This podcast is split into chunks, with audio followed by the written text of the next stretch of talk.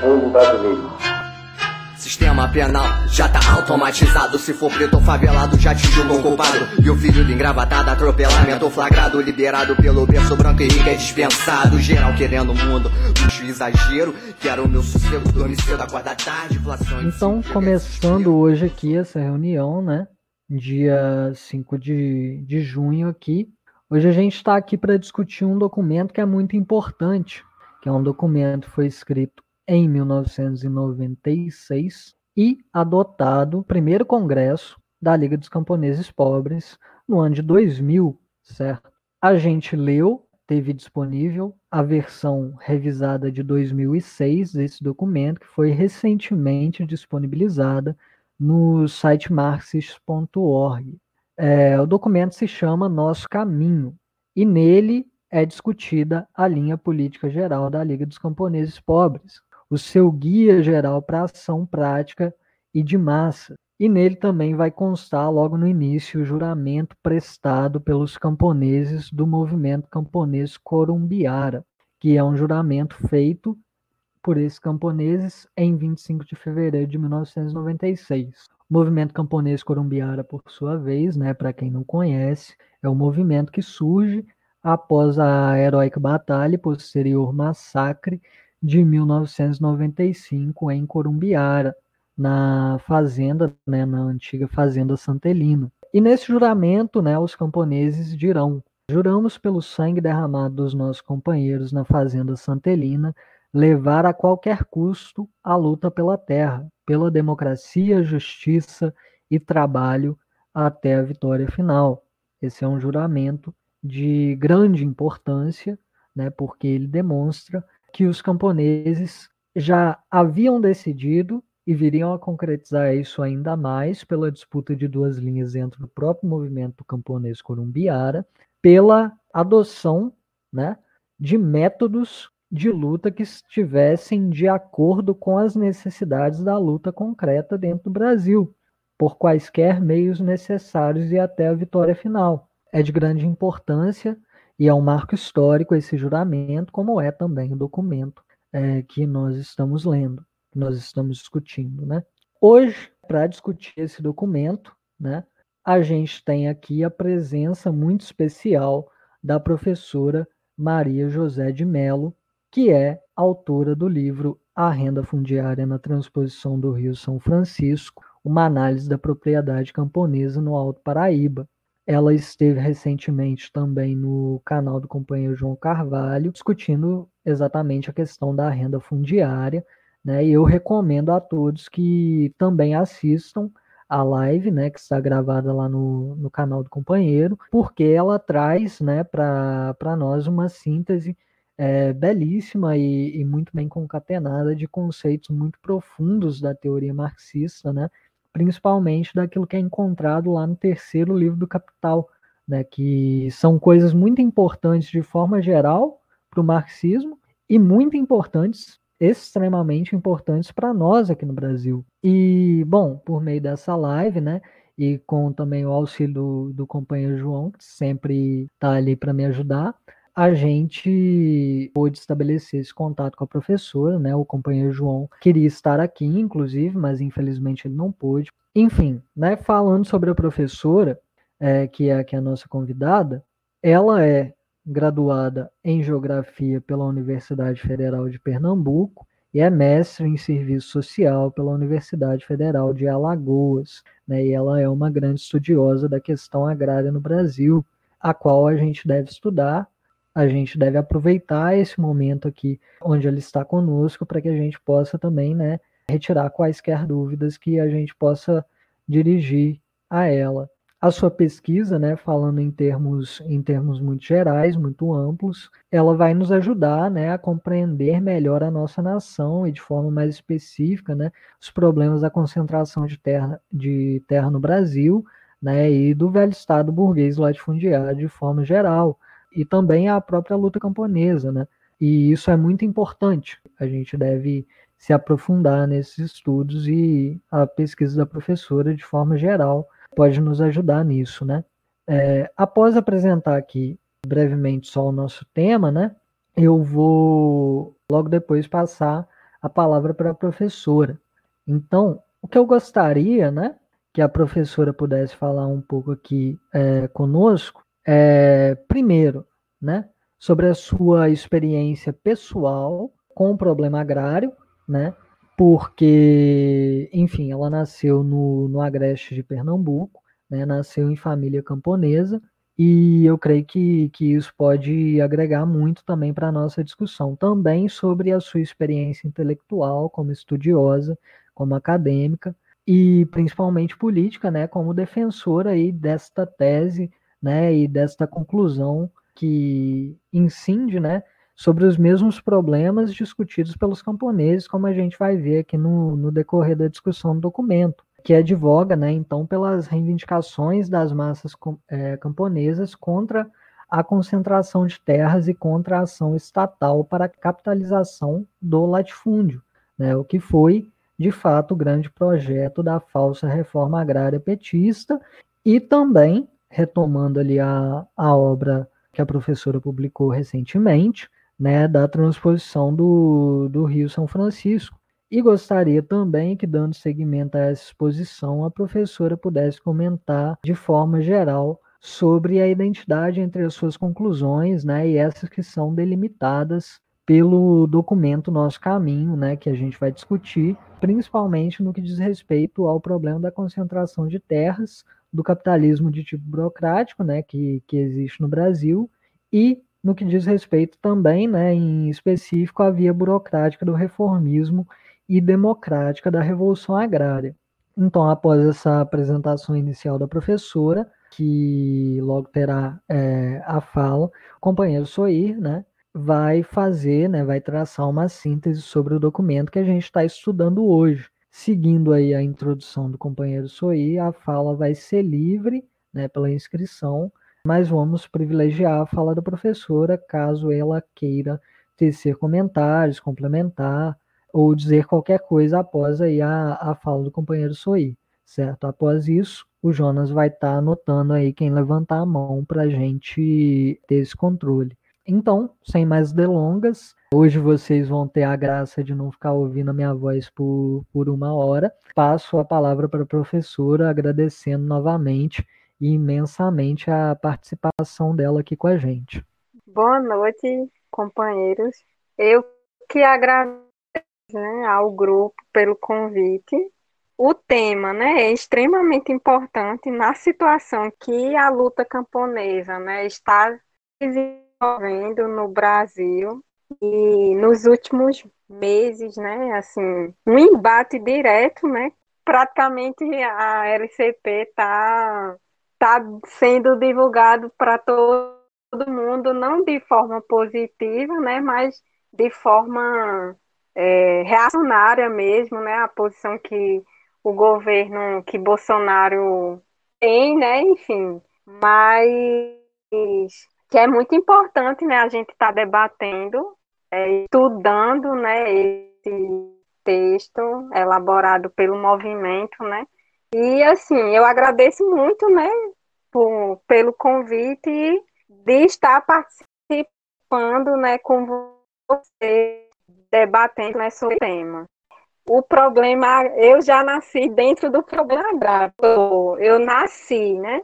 E vivi até os 19 anos no campo, né? No, no Agreste de Pernambuco. É um município, São Caetano é vizinho ao município de Caruaru, né? Caruaru é mais conhecido nacionalmente.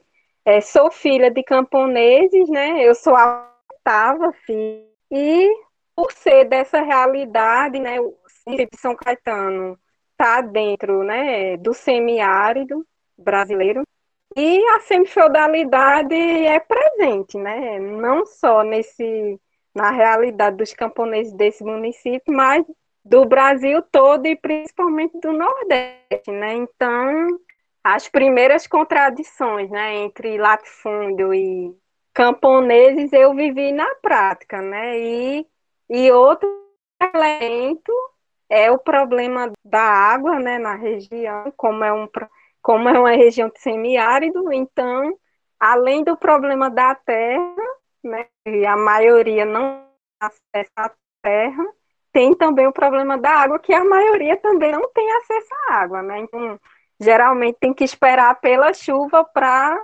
poder produzir, né? Então, eu convivi com esse problema, assim, desde pequena, né? Então, isso foi, de alguma forma, me causando uma, uma necessidade de entender, né? Porque as pessoas daquela região eram tão pobres, né? Lá de, assim, não existe uma uma contradição assim, maior sobre a questão da luta pela terra, porque a maior parte da população do Agreste, elas são sitiantes, né, diferente, é mais diferente da zona da mata, que é a região da Mata Atlântica, né, e a região do, do sertão, o Agreste é mais, são mais pequenas propriedades mesmo, familiar, que foram herdados por herança, né? Então não tem tanto esse não não existe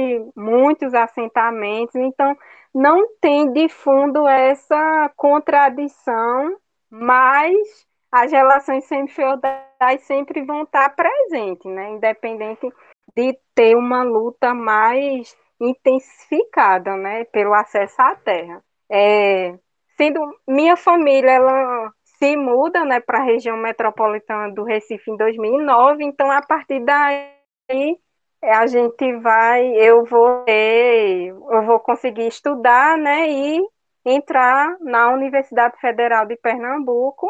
Eu entro no curso de geografia, né? E é a partir daí que eu acho que eu vou conseguir.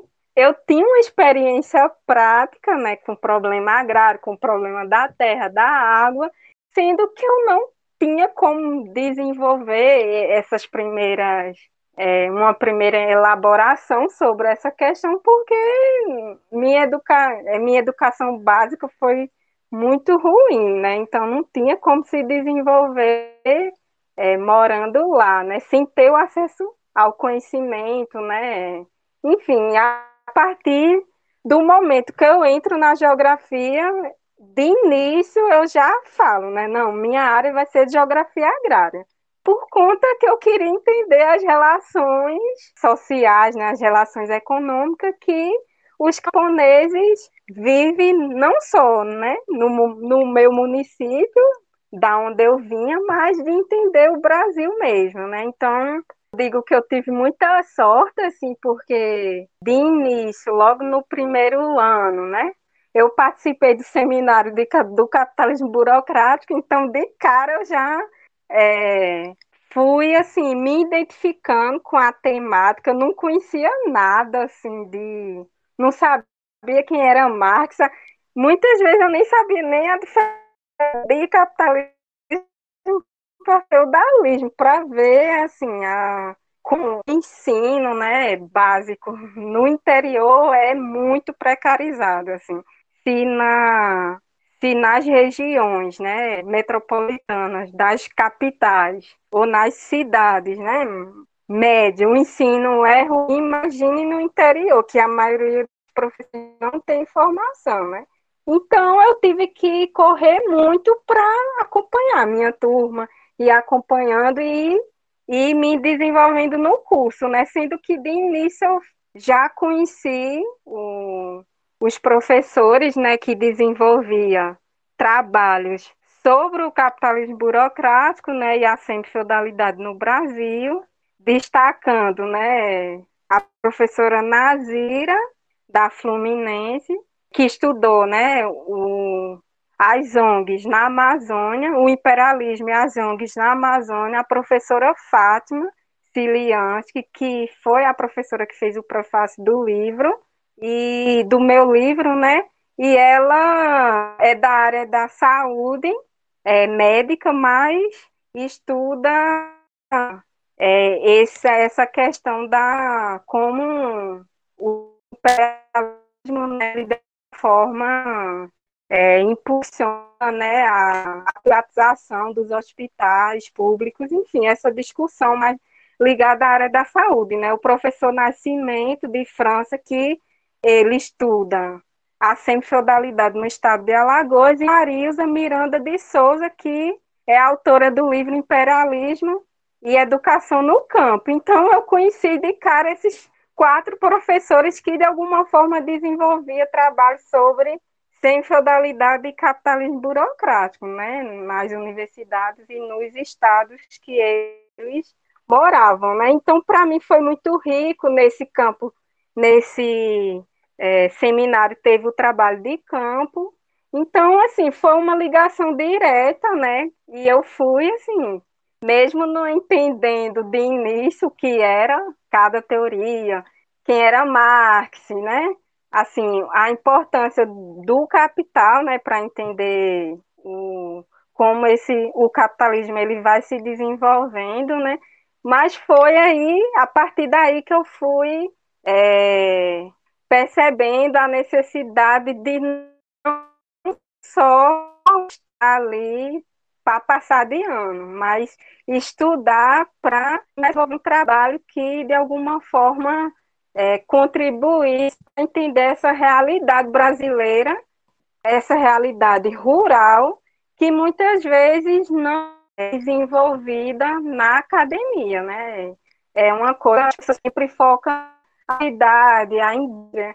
Então, não era uma coisa fácil. Sendo que, como eu tinha uma experiência prática, então, para mim, mesmo que eles falassem que eu não estava entendendo nada, que eu, assim, falando uma teoria que não se sustentava, então, para mim, aquilo não é, não me fazia eu parar de estudar, né? Pelo contrário, me incentivava mais. Então, a partir daí, né, entrei em grupo de pesquisa também porque era uma necessidade, né, para conseguir terminar o curso, conseguir bolsas, enfim. E eu fui fazer iniciação científica. Então, eu fui começando realmente a desenvolver a pesquisa científica, né? Mas nesse processo, antes de terminar a graduação, antes de começar a escrever o trabalho de conclusão do curso, eu, é, junto com outras pessoas do curso de geografia, a gente retoma o movimento do diretório acadêmico. Então, de 2014 né, para 2015 foi um processo assim muito importante, porque a partir do momento né, que eu ia é, estudando me aprofundando né, sobre a tese né, do capitalismo burocrático e da semi-feudalidade, eu também fui participando do movimento estudantil, né? Não assumindo diretamente, né, só no, no processo de retomada do diretório acadêmico de geografia que realmente eu fui assumir a posição do movimento estudantil, né? E é uma, é uma riqueza, assim, em termos, para mim, assim, enquanto militante, porque foi um salto, né? Uma coisa é você ficar estudando, mesmo é, sendo né, uma teoria totalmente ligada à minha origem, mas a militância impulsiona muito mais, né? Então, eu chego no para escrever o TCC, né, o trabalho de conclusão de curso, com uma trajetória muito rica, não só na pesquisa, na iniciação científica, né, desenvolvendo já uma pesquisa, mas de militância mesmo, né, dentro do movimento estudantil. E o meu TCC foi sobre o impacto social de, uma, de um projeto de construção de uma nova hidrelétrica no Vale do Rio São Francisco, na região do submete São Francisco, onde tem os perímetros irrigados, né? Sendo que nesse TCC eu tive a ousadia de já colocar como sustentação né, do trabalho a tese do capitalismo burocrático e da semi-feudalidade, né? Sendo que meu orientador não não concordava com, com, minhas, com minhas posições praticamente eu fiz o TCC sozinha e a partir daí é, eu fui já associando como a grande obra para o pro semiárido, né, ela sempre vai ter um, um, um impacto para as comunidades é, locais, né, principalmente para as comunidades camponesas, indígenas, quilombolas, porque ela vai ser é, uma, uma forma de expropriação dessa massa camponesa, inclusive para servir de mão de obra barata para os primíparos irrigados, né? Se desenvolveu, né? Desde a, a, desde 1950, 1960 na região e também para formar o exército industrial de reserva que serve para grande indústria nas cidades, né? Então a partir daí eu fui já conseguindo formular isso que a não solução do problema da terra e da água na região do vale, né?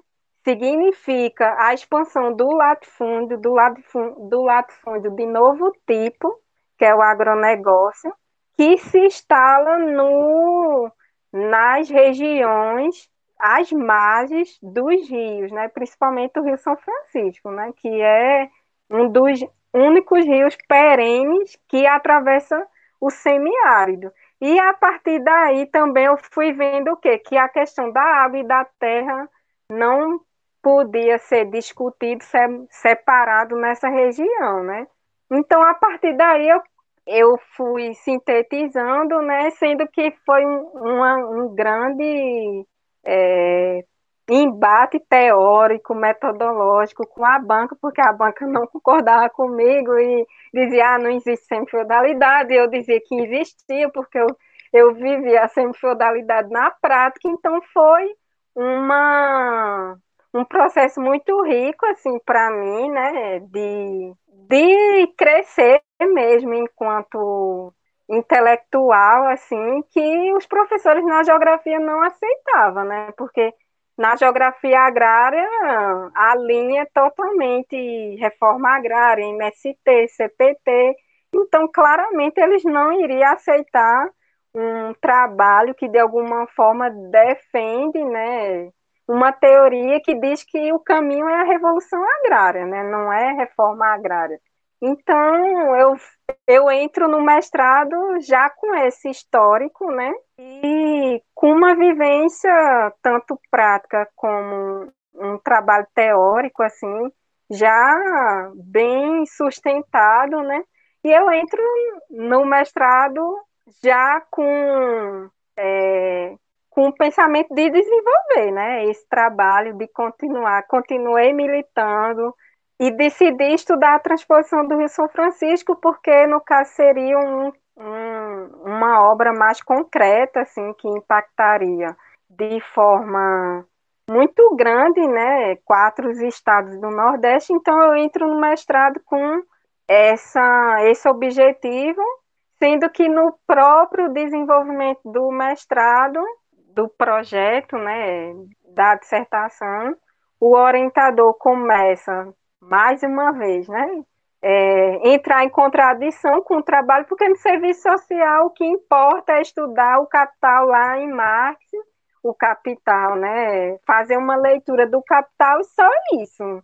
Não, não, não ter uma aplicação prática e muito menos estudar um fenômeno concreto, né? Então, teve uma divergência, o orientador não queria, queria que eu estudasse somente a mercadoria, discutindo com a questão da água, se a água é mercadoria ou não, ou estudar somente o capítulo da renda fundiária em Marx, somente isso, mas não é, trabalhar a transposição. Né? Eu não aceitei porque já era um trabalho de continuidade, então não tinha lógica e também para mim não fazia sentido eu estudar só em si a teoria sem relacionar com, com uma realidade concreta.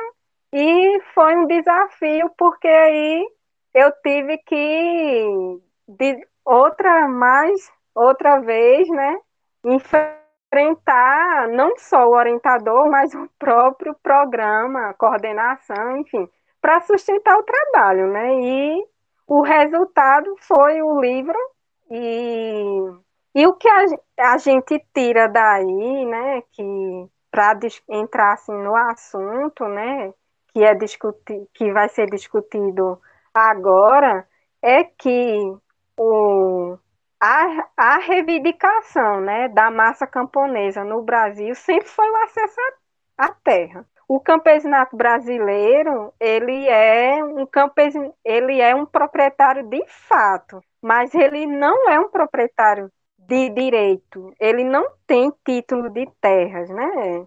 A maior parte do campesinato vive no sistema de posse. Então, uma grande obra, quando chega numa região, pode ser no Nordeste ou em outra região, vai expropriar essa, essa população camponesa, que não tem nem título de terra. Então, eles nem indenizam a maior parte, expulsa mesmo, sendo que isso vai provocando uma, uma migração né, dessa população camponesa no Nordeste, geralmente. Essa população está no Brasil todo e vai gerar essa contradição, né? Que quando você investe capital um alto capital, né, esse capital estatal, que no caso da transposição é um capital estatal, investido numa determinada região, vai valorizar aquela terra. Então, vai haver uma disputa por aquela terra, né? Porque se você leva água para um rio que antes não, não tinha uma vazão suficiente para ter uma produção agrícola, com a chegada de novas águas, provoca essa mudança, né? Então, a, a partir daí tem uma, uma luta da população camponesa para ficar com a terra e o latifúndio local querendo se apropriar dessas terras e o capital agrário. Isso não, não é só com a transposição, é com toda grande obra que chega numa determinada região.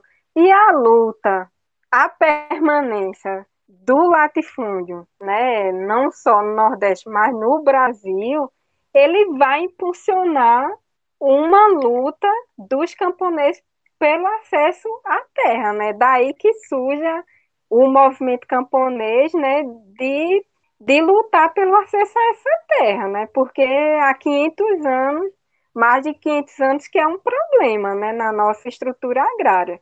E a partir daí da contradição, né, com o movimento reformista que surge a LCP, né? e que surge com um novo caminho, com uma nova proposta. Então, o, as grandes concentrações de terras vai impulsionar o corte popular, né? Então, essa luta atualmente, né, não é uma luta que começou agora, mas é uma luta antiga, mas que ela desde 1995, com o surgimento, né, desse movimento, tem assim provocado mudanças né, em determinadas áreas onde esse movimento é, ele dirige né, as áreas camponesas, né?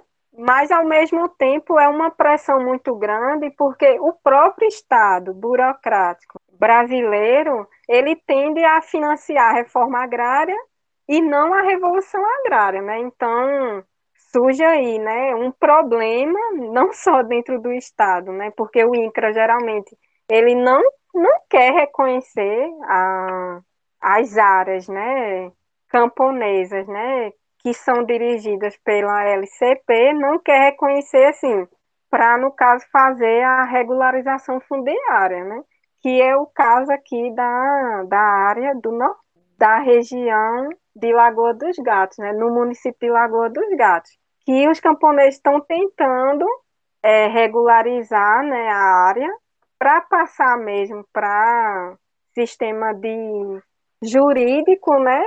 Mas o próprio INCRA não aceita, né? Porque fala que não é um, não é da reforma agrária, né? Então, para você ver como o próprio Estado ele de alguma forma impulsiona esse todo esse processo, né? E no próprio Alto Paraíba, com a chegada da transposição do Rio São Francisco, também está acontecendo isso, uma luta, né? Pela regularização das terras, porque os camponeses, é, com a chegada das águas, valorizou a terra, o capital agrário, né? Tem interesse agora de se apropriar dessas terras e os camponeses não, não são, são proprietários de fato, né, mas não têm documentos jurídicos da, das propriedades deles, então eles estão lutando para regularizar a, a área, né, regularizar cada propriedade. Então, no lançamento do livro, a gente é, pôde perceber né, essa, esse medo do campesinato perder as terras para o latifúndio, né? tanto local como para o próprio capital agrário, né, com a expansão dos perímetros irrigados no semiárido. E é isso, né? A, a teoria né, do capitalismo burocrático e da semifeudalidade, no, no livro né, não, não tem o capítulo que discute essa, essa teoria, por conta que na dissertação essa parte foi retirada. Né? Ou eu retirava ou eu não defendia. Né? Mas a própria fundamentação da renda fundiária, ela de alguma forma sustenta a tese da semifeudalidade e do capitalismo burocrático, né? Por quê? Quando o camponês, né, do Alto Paraíba fala que quando, quando chega a água da transposição do Rio São Francisco, ele só pode plantar meio hectare, e esse meio hectare não dá para ele, muitas vezes, nem se autossustentar, né? Não dá para ele produzir e, a partir dali, tirar uma renda para ele se manter como camponês fez, né? Porque meio hectare é um meio campo de futebol, assim. Não, realmente não dá. E as condições do Cariri paraibano também distante dos mercados, a maior parte dos municípios é rural, então não tem uma feira local desenvolvida para vender essa produção agrícola, então essa produção tem que ser escoada, né? Para Campina Grande ou para Caruaru, ou, turi, ou Santa Cruz do Capibaribe, que é mais longe, são municípios a 30, 40 quilômetros, então realmente não, não é rentável, né? E a partir daí que a gente vai perceber o quê? Que esse próprio camponês não tem como ele sobreviver como camponês, porque ele não ofere renda fundiária, né? Capitalista, ele não fica com lucro na venda desse produto agrícola, essa sobra, né, que uma parte, né, é para de subsistência mesmo da própria família, e o resto que, que sobra, geralmente eles levam para o mercado, é, para a feira, né, regional, ou mesmo para a feira local, quando existe feira, né, no município. Tem uma feira mais desenvolvida, né? Então ele não fica com, com lucro nessa venda e muitas vezes nem com o próprio salário. Por isso que a maior parte dos camponeses precisa vender a força de trabalho, ou na cidade, ou migrar para outra região, ou trabalhar para um latifúndio local, porque a produção dele não, não é sustentável, né? ele não se mantém da própria produção. A maior parte, né? só os médios. Então, a partir daí, a gente percebe o quê? Que é uma condição de semifeudalidade, porque ele, ele, o camponês não é um capitalista, ele não é capitalista de si mesmo, né? E isso sustenta a tese do a semifeudalidade, ela é um dos pilares do capitalismo burocrático que se desenvolve no Brasil, porque o capitalismo ele tem dois pilares, né? A semifeudalidade, que é interna, e a semicolonialidade, que aí é um problema já nacional, né? É um problema aí com o imperialismo, né?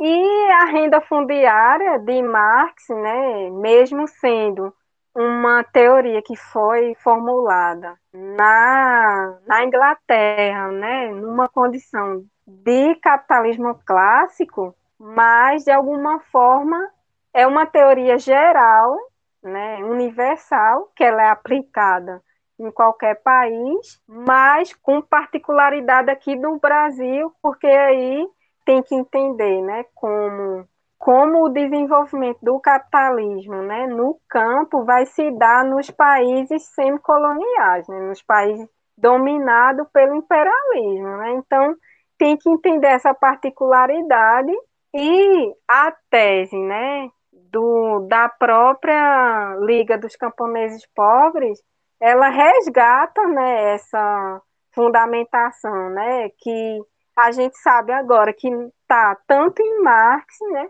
como no, no, nos trabalhos de Lênin, né, mas principalmente no, com a experiência prática, né, do processo da Revolução Chinesa, né, que é, a partir desse processo, né, o, a, é praticamente uma revolução, né, impulsionada assim que saiu do campo, né, em direção às cidades, então traz uma nova contribuição assim para o próprio marxismo, né, na numa etapa aí, né, de formulação do próprio maoísmo que vai ser uma base, né, para a gente entender o, o próprio Brasil, né, dentro desse desenvolvimento, né, que é a partir daí juntando né, tudo isso que eu vim né, desenvolvendo desde a graduação,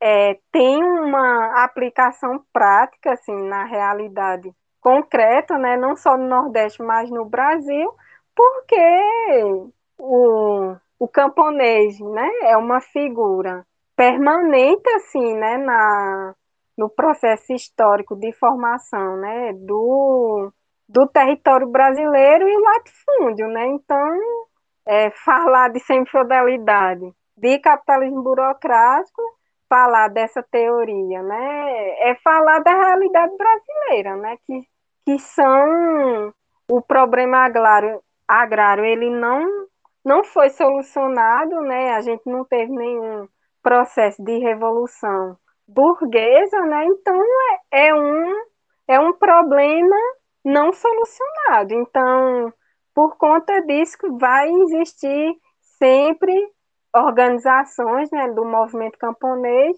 de tentar resolver esse problema, né? Então, é a partir daí que a gente é, entende a realidade agrária brasileira, né? A partir do momento que a gente entende que o latifúndio né, permanece na estrutura agrária, mesmo é, tendo esse, essa evolução para o latifúndio de novo tipo, mas que concentra a terra da mesma forma, né? E a permanência desse campesinato arruinado que sustenta o mercado nacional, né, o mercado interno, e a maior parte dessa produção do agronegócio é para exportação, né? Então, essa é a realidade e de alguma forma, quando uma pesquisa né, científica ela parte de uma, de uma relação concreta, né, vai se aprofundando na teoria, mas de alguma forma tem que voltar para a prática, né, porque basicamente eu fiz esse caminho, né, no mestrado, né, a partir do momento que eu fui lendo o Capital, é, tanto o capítulo da mercadoria como o da renda fundiária, chegou um momento que eu disse, não, vou ter que fazer o campo, porque a partir daí não teria como eu chegar em muitas conclusões que eu cheguei se eu tivesse somente feito o estudo teórico, né, o estudo do capital em si, mas foi necessário fazer o trabalho de campo para realmente perceber aonde é, alguns pontos dessa teoria se aplica, em outros não, né? Que inclusive a, a discussão da água que a gente vai desenvolver foi praticamente é, a gente que foi desenvolvendo, né? Porque Marx não aprofundava essa questão, porque na Inglaterra não existia tanto esse problema é, do, das variações, das precipitações, né? Anuais.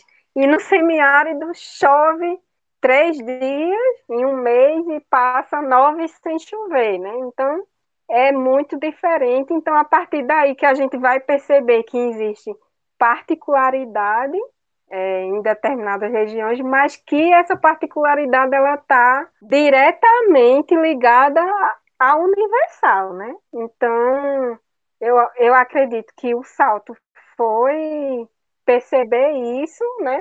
e a entender também a, o próprio movimento, né, que o campesinato de alguma forma ele vai ele vai tendo no processo de formação histórica do Brasil, né? Então, é a partir daí que a gente percebe, né, que só tem um avanço teórico a partir do próprio processo de luta, né? Porque era uma coisa que eu sempre que eu me questionei, né? Perguntei a algumas pessoas, mas como a gente está chegando nesse resultado que o camponês não ofere renda, que a fundamentação, né, da tese do capitalismo burocrático está de alguma forma fundamentada lá no capital e ninguém não tinha chegado a essas conclusões, né?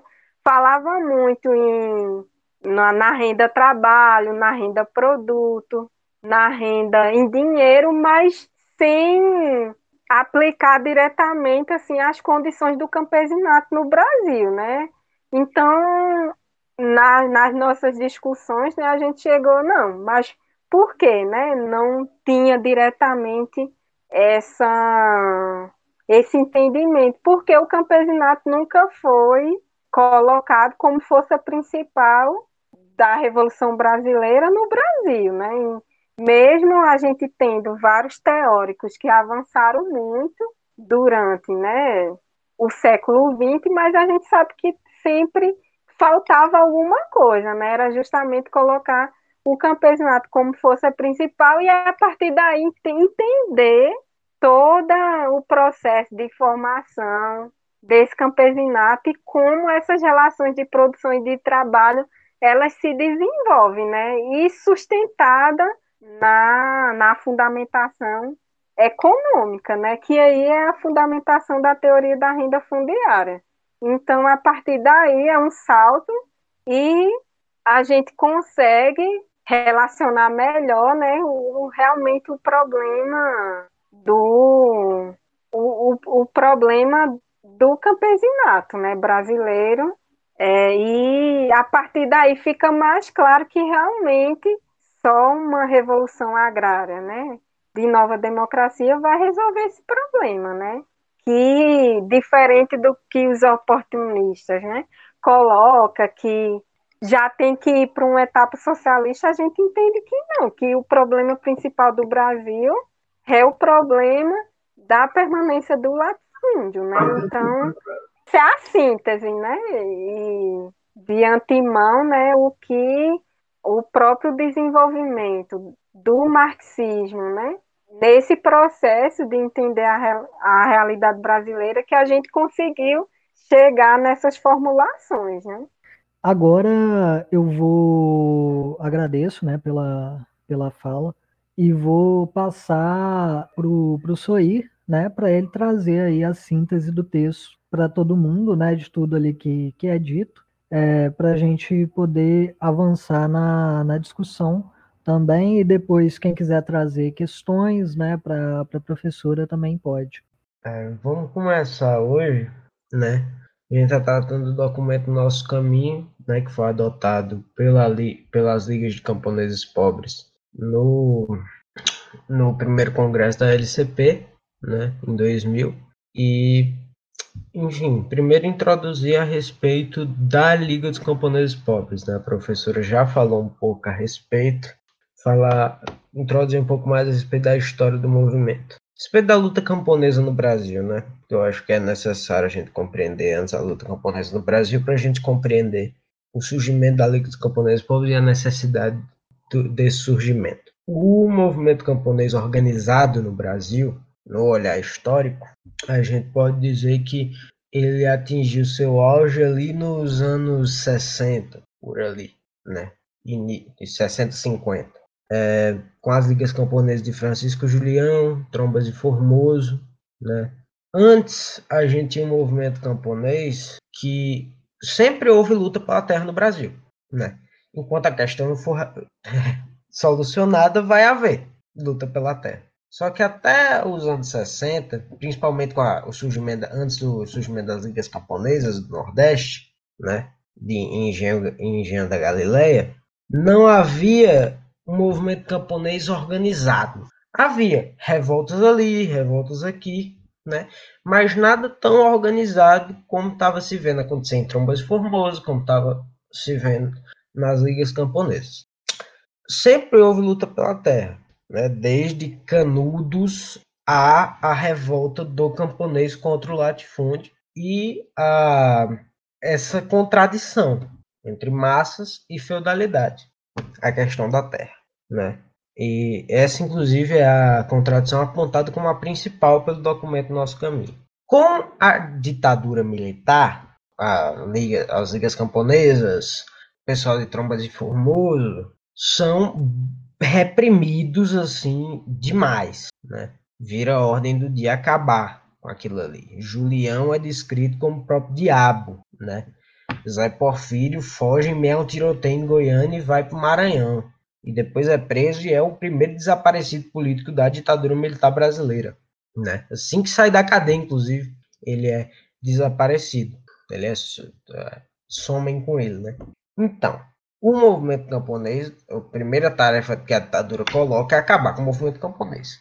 Semelhante, muito, muitíssimo semelhante ao que estão fazendo hoje com a Liga dos Camponeses Pobres. O jeito que falavam, né, da das ligas camponesas lideradas por Julião, por João Pedro Teixeira, são o mesmíssimo jeito que a grande mídia trata a Liga dos Camponeses Pobres. E a liga ela surge justamente porque depois, né, quando o movimento camponês começa a se reerguer de forma organizada, há um domínio muito grande do oportunismo e a liga nasce nessa ruptura do, com o oportunismo, inaugurando uma nova fase no movimento camponês.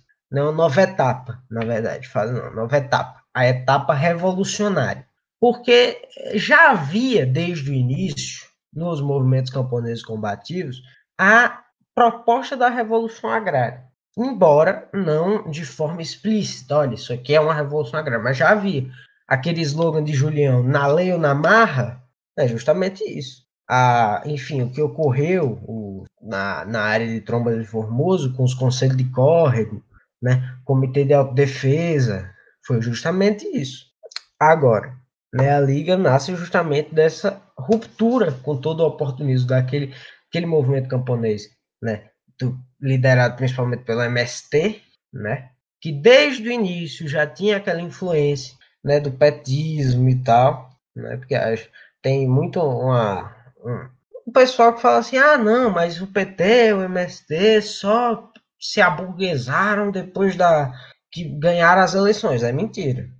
O MST já abandona a luta do povo em Corumbiara bem antes de se encastelar no INCRA, como se encastelou nos anos de governo PT. E a Liga nasce dessa ruptura. Né? Os camponeses de Corumbiara já, já rompidos com, com o MST, com o oportunismo, decidem que vão resistir ao, à polícia. Então ocorre a famosa resistência de Corumbiara. Resistência é Batalha de Santelina, mais popularmente conhecida aqui por vocês.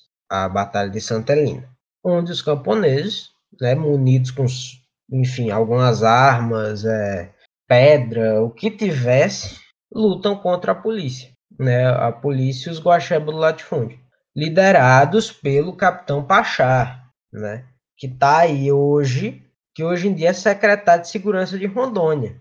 Um cidadão que foi promovido, promovido, ele era capitão, hoje em dia ele já é, ele já é uma patente mais alta, Coronel Pachá. Foi promovido após né, ter feito aquela chacina com os camponeses, porque após a batalha, quando os camponeses se renderam, que não havia mais é, possibilidade de resistência, né, por conta da, enfim, das condições ali, quando se renderam, o Pachá capitaneou uma verdadeira sessão de tortura, que vitimou, inclusive, uma criança com um tiro na cabeça. Então, o secretário de Rondônia, o secretário de Segurança de Rondônia atualmente, é um assassino de criança, e um assassino de camponês, e torturador.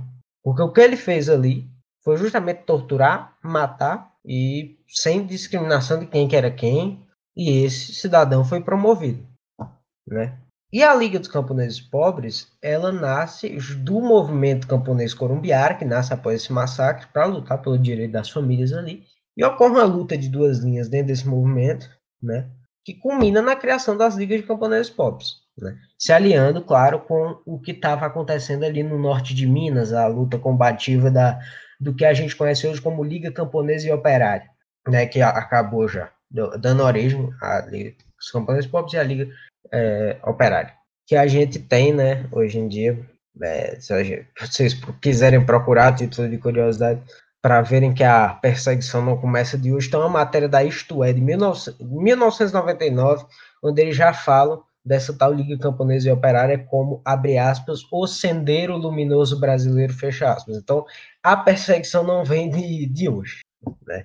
Essa luta combativa ganha força, chega ao Nordeste, chega a outras regiões do país, né? se expande até mesmo no Norte, onde havia nascido, e sempre propondo, né, com essa proposta mais radical de revolução agrária, ao invés de simplesmente a tal da reforma agrária que sempre foi proposta por MST e tal.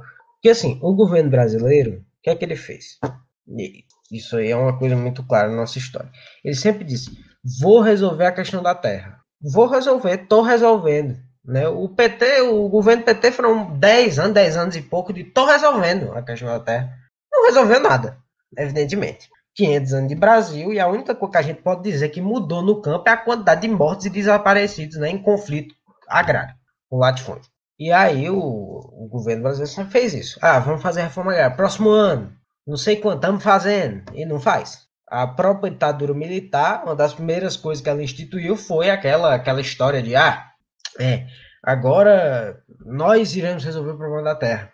Não são esses comunistas do Julião, é a gente.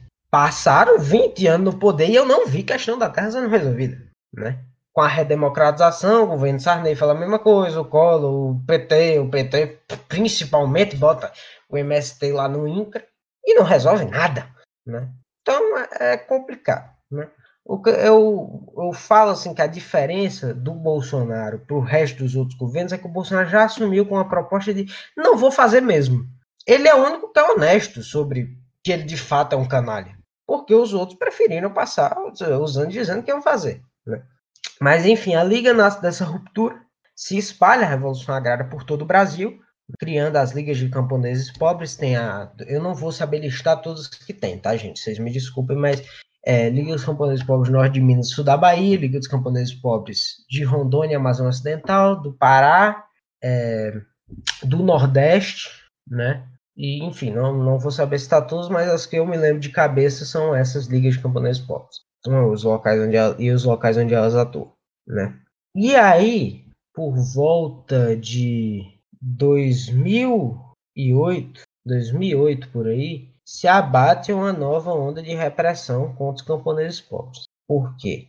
Porque a Isto É, né, essa revista aí, que recentemente a, a parente lá dela, a prima lá da Isto É, que ninguém lê também, a Ve Veja, a Veja, né, que recentemente também fez uma matéria horrível sobre a, Liga. E né? o Correio Brasiliense. É, o Correio Brasil. Eu não sei se eles são da mesma companhia, mas é tudo grande mídia, então é a mesma coisa.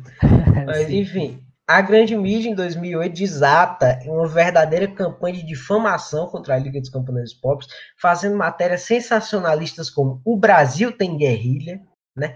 que é replicado o mesmo discursinho desde 1999, que inclusive, para quem não sabe, é, recomendo, sim, é, eles desatam essa verdadeira campanha de difamação em 2008, né? com matérias que são bem explícitas no seu próprio nome, né, que é O Brasil tem guerrilha, fotos da guerrilha, né, onde eles uh, pegaram fotos que são de uma apreensão, de, de uma invasão que teve no, na área da Liga, fotos de uma peça de teatro, né, e disseram que era foto de guerrilha tirado por um infiltrado da ABIN.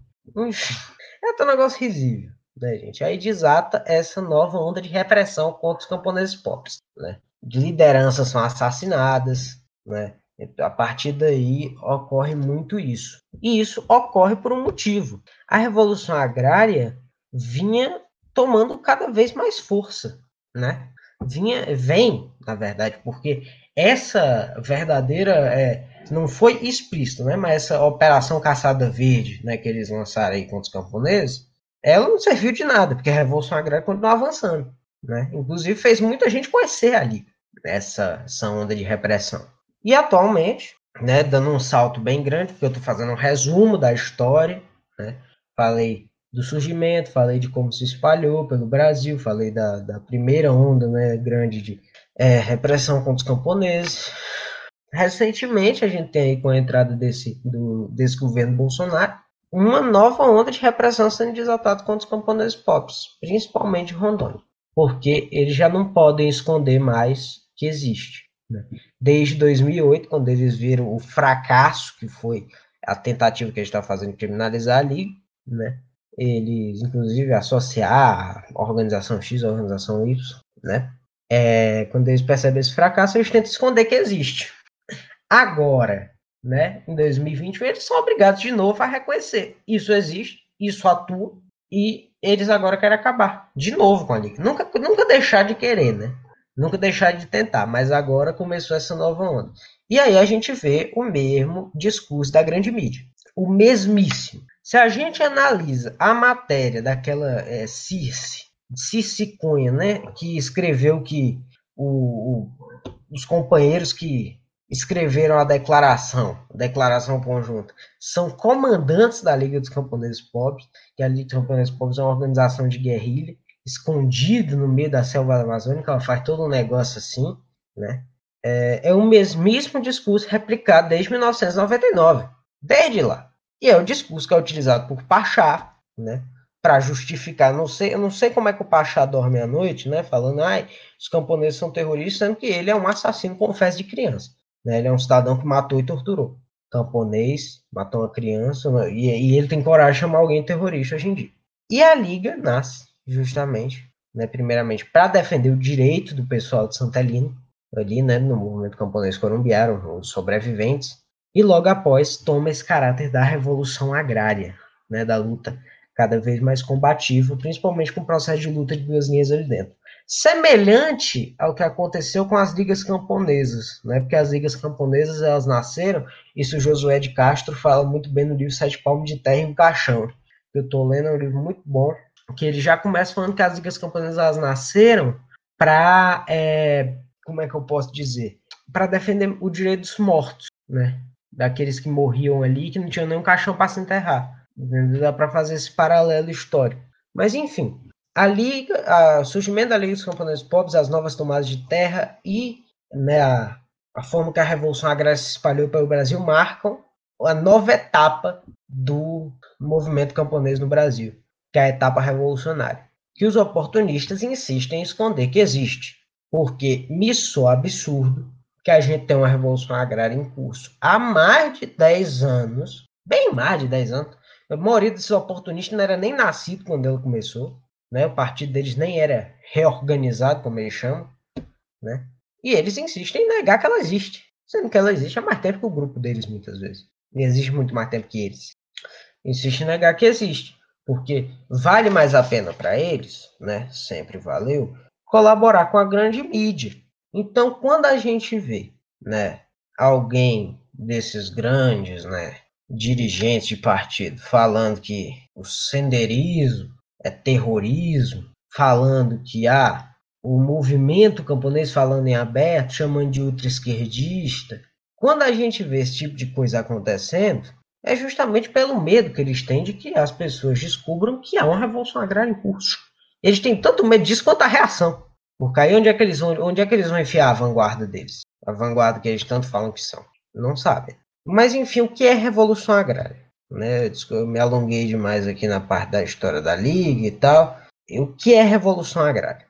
Revolução agrária, e por que, que ela vai diretamente né, em contraponto à reforma agrária? Reforma agrária é uma tarefa do governo. Revolução agrária é o camponês organizado tomar terra e começa sua produção ali e funda as áreas revolucionárias. É dessa forma que se dá aqui no Brasil. Sem dar satisfação à INCRA, sem dar satisfação ao latifúndio, sem pagar indenização, porque é uma coisa ridícula que se convencionou a falar aqui no Brasil para defender hum, a luta dos camponeses era sempre que, é, principalmente do MST, falava assim: ah, não, a direção do MST, não, mas a gente paga o latifundiário. Pelo amor de Deus, por que, que eu pagaria um bandido? pagar o latifundiário para pegar, para tomar as terras dele, não é tomar a terra. Pelo amor de Deus, mas a gente vai pagar o latifundiário. Isso não existe. Aquela terra não é dele. Você paga alguém, né? Você compra a terra de alguém quando essa terra é da pessoa. Mas não, a terra é de quem vive, de quem nela trabalha. E é justamente nesse lema que se baseia a Revolução Agrária. Entregar terra aos pobres do campo. A partir do momento em que a Revolução Agrária começa, né, a gente tem esses, esses grandes enfrentamentos, né, essa para tomar terra do latifúndio, para né, fazer de fato uma revolução no Brasil, sem precisar de indenização, sem precisar de apoio de governo nem nada. Um documentário muito bom que inclusive a professora estava falando do, dessa, dessa situação da Liga dos Camponeses Pós-Nordeste. Não vou saber se é a mesma situação, porque ela foi de Pernambuco, que pelo que eu lembro, o documentário trata de uma área em Alagoas, que é um documentário de quem é o lajeiro.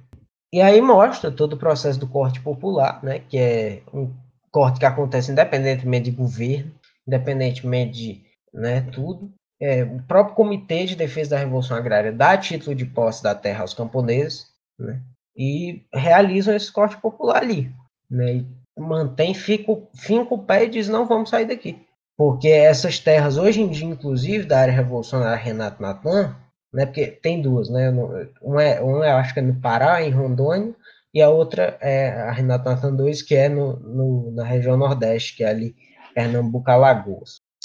Mas, enfim, é, atualmente essa, é, esse pessoal está sendo, de, novamente, né, tem uma ordem de despejo. Né? Depois de anos que eles estão lá produzindo, plantando, eles já estavam há anos quando o documentário foi, foi feito. Hoje em dia eles estão há muito mais anos, estão lá produzindo, defendendo sua produção, e a polícia quer ir lá e acabar com a área revolucionária. Por quê? Né? Porque a área revolucionária é uma base de apoio do novo poder. É, uma, é um local onde ocorre o exercício do poder político pelos camponeses. Né? a Liga coloca como tarefas necessárias e urgentes né, para as transformações no campo. Luta prolongada para tomar todas as terras do latifúndio, distribuir as terras camponeses pobres sem terra ou com pouca terra, libertar as forças produtivas através da organização da produção de forma coletiva com base na associação das parcelas dos vários níveis de cooperação, organizar o exercício do poder político nas áreas tomadas, fazendo, fazendo delas base de apoio né? Citação do documento Nosso Caminho. O, o, a gente já explicou, né? Todas as outras, agora a gente está falando do exercício do poder político nas áreas tomadas e como isso ocorre.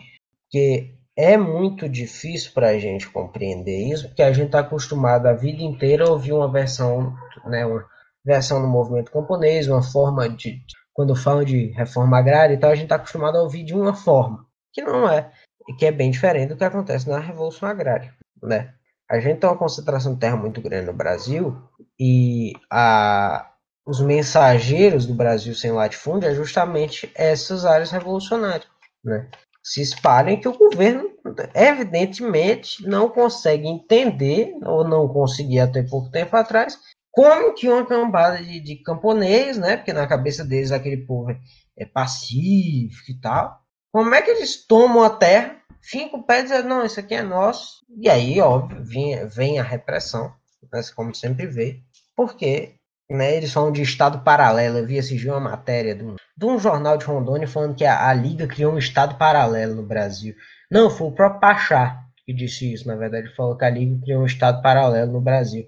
Talvez o Pachá não compreenda né, que o, o que a Liga criou, o que a Liga vem criando por onde ela passa, não é Estado paralelo, é um Brasil melhor não é um, um, estado para um estado clandestino, não é aberto para quem quiser ver a produção, para quem quiser ver aqueles camponeses lutando.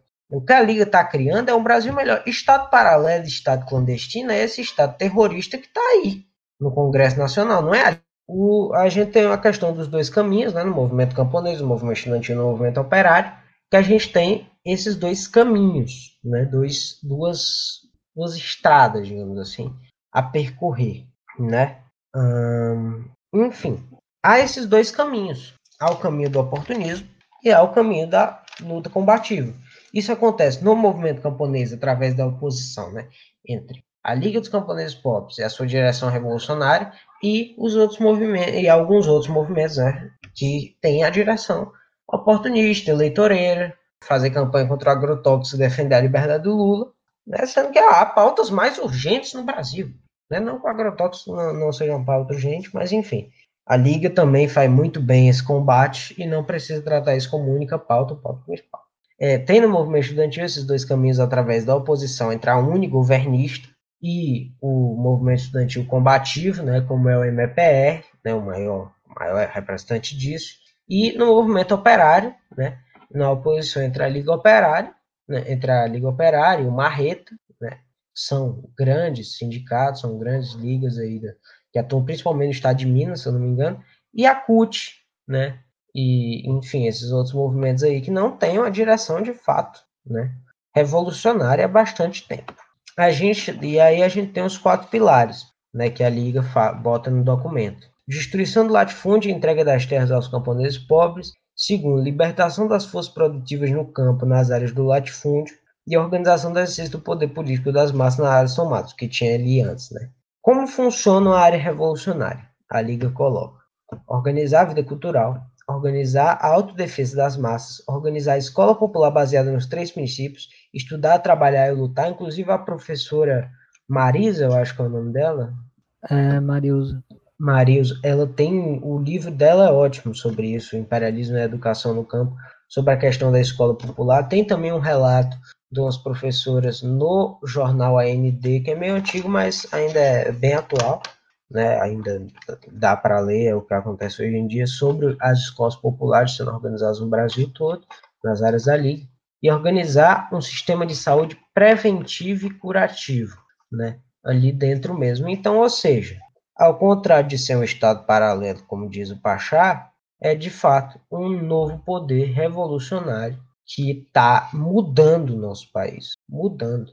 Talvez muita gente não tenha essa noção, porque não, não é uma realidade tão próxima. Eu, por exemplo, até mesmo morando né, no estado vizinho ao que a Liga atua, até pouco tempo atrás, morando em um estado vizinho até pouco tempo atrás, eu morava no, eu nasci no Ceará, e onde a Liga tem, eu tinha atuação, e me criei no Rio Grande do Norte, né, na capital do semiárido apesar de atuar, apesar de estar tá ali, não era algo do meu convívio. Mas quando eu descobri, quando eu fui atrás, eu percebi de fato, isso aqui está mudando o Brasil. Longe de ser o que esse pessoal da grande mídia fala.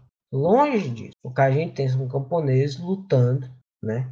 E só a Revolução Agrária está tá entregando atualmente terra aos pobres do campo, né? Para finalizar, eu gostaria de, de propor aqui uma reflexão para ver como só Bolsonaro Agrária está entregando terra aos povos do campo. Há quanto tempo o governo brasileiro, o Estado brasileiro, promete reforma agrária? Por quanto tempo o Lula colocou o pessoal do INCRA, colocou o pessoal do MST no INCRA? Por quanto tempo o Lula colocou? Quanto tempo que o Lula prometeu reforma agrária? Quanto tempo que o, até o Lacerda prometia reforma agrária? E quando que ocorreu? Nunca ocorreu. Nunca ocorreu a Revolução Agrária, desde 1995, a gente tem aí, só em Rondônia, muito mais, dezenas né, de tomadas de terra, de tudo isso aí que a gente tá vendo, que a gente pode ver nos documentários, nos vídeos. Avançou mais de 95 para cá do que de antes de 64, desde os anos 50, desde os anos 30 que o Vargas prometia a tal da reforma agrária avançou mais de 95 para cá do que de 30 para cá. E aí e ainda continuam né, os cacareiros oportunistas de que não ocorre, não tem revolução agrária, enfim, encerrando mesmo minha fala. Se alguém tiver alguma dúvida, pode falar. Saudar, né, o companheiro que fez a exposição e assim colocar, né? Ele lembrou de um fato interessante que no no livro, né, Sete de Palmos, de Terra em um Caixão, José de Castro coloca que teve duas descobertas no Brasil, né? A primeira não foi uma descoberta, né? Foi uma invasão dos portugueses, invadiram, né, as terras dos, dos índios, né? De forma violenta. E ele fala de uma segunda descoberta, que é quando os Estados Unidos, né, a mídia assim, internacional reacionária, de alguma forma descobre que existia um movimento no Nordeste chamado Ligas Camponesas, que esses camponeses iriam fazer revolução, né, se não houvesse uma intervenção, né, é, militar. Então, José de Castro ele fala de uma forma assim até poético, né, nesse livro assim do surgimento das ligas, do desenvolvimento, né, e ele inclusive escreve esse livro não para os brasileiros, né, mas para os norte-americanos, né, que é, foi uma editora norte-americana que pediu para José de Castro falar do Nordeste, falar a contextualização ali das ligas, né, que é, surgiu, né, na Galileia, no município de ali na zona da mata, né, de Pernambuco e em Sapé, que é fica na Paraíba, né?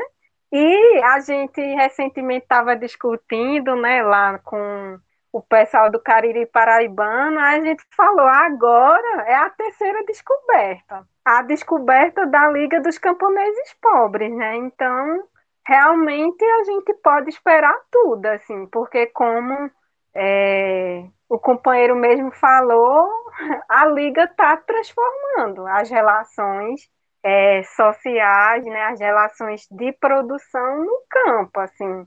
E se a gente coloca, né, que esse campesinato ele sustenta o mercado interno, é, o mercado interno, né? Se a gente come, se a gente janta, né? Muitas dessa, dessa produção, né? Dessa, dessa nossa alimentação é desse campesinato pobre que é explorado, retirado o máximo dele para beneficiar, né? O latifúndio e a burguesia industrial nas cidades, né?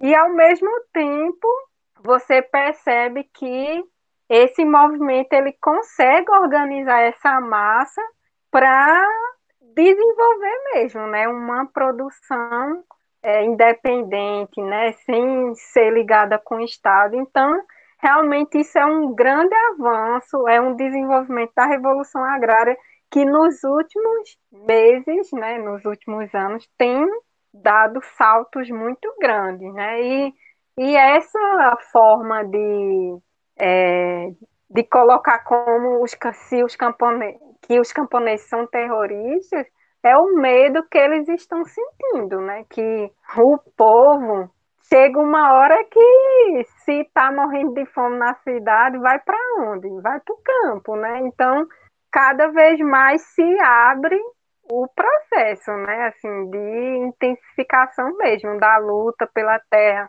da população camponesa cada vez mais indo também descobrindo que existe um caminho, né? Que os oportunistas aí há anos escondem que existe o caminho da revolução agrária, né? Que a reforma é falida, beneficia o, o latifúndio mesmo, né? Da, é muito absurdo, assim, um latifúndio improdutivo que não produz nada e a gente sabe que a reforma agrária deu, deu dinheiro, né? o Estado deu dinheiro para esse latifúndio, né? que não estava produzindo nada, mas que tem ali a terra, então ele, tendo o monopólio da terra, ele é, tem tudo né, no Brasil. Então, para a gente refletir tudo isso, né? E na universidade brasileira não, não vai ter abertura né, para discutir revolução agrária para discutir semi-feudalidade, capitalismo burocrático, porque a universidade está a serviço da burguesia, né? E os oportunistas e os revisionistas estão ali justamente para criar, né, manter os feudos, né, a burocracia do Estado, né, com pesquisas que só fica na teoria e qualquer nova pesquisa que venha né, surgir, eles vão fazer de tudo para não permitir né, o desenvolvimento. Né? Então, a gente tem realmente é, que defender né, essas. Não defender na prática, mas também defender teoricamente essas teorias que só assim que realmente a gente vai conseguir ver um país, né, de esperança, né, para o nosso povo, seja camponês ou operário, né, ou estudante, né?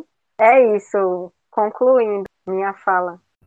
Ótimo, eu gostaria de saudar muito a tanto a explanação aí do, do companheiro Sui, que foi maravilhosa, né, sobre, sobre o documento, sobre a história do, do movimento camponês, que é um negócio importantíssimo da gente estudar. Eu posso dizer com toda certeza, né, que sou falto nesse estudo e tento me retificar o quanto eu puder, né, porque é uma coisa de um interesse gigantesco, né. Saudar também a, a fala da professora aí, né, os comentários que ela trouxe e comanda, é, comentando aqui ambas as coisas, né, eu, eu considero que é muito interessante né, no Brasil que e isso vai se ligar com um comentário que eu já tinha preparado, né, e eu já peço desculpa de antemão se ficar muito grande, eu tentei resumir o máximo possível, eu dei seis páginas, e aí depois eu tive que marcar as coisas para eu falar só o essencial. O que eu acho interessantíssimo é que haja disputa no meio que se diz popular,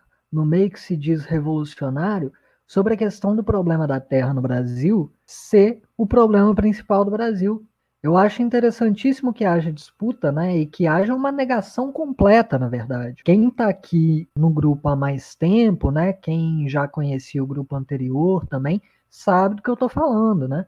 Todo mundo claro, que, que já se confrontou com qualquer tipo de oportunismo aí, sabe do que eu estou falando, que é sujeitos dizendo com todas as letras que o problema camponês é secundário, né? Basicamente dizendo, né?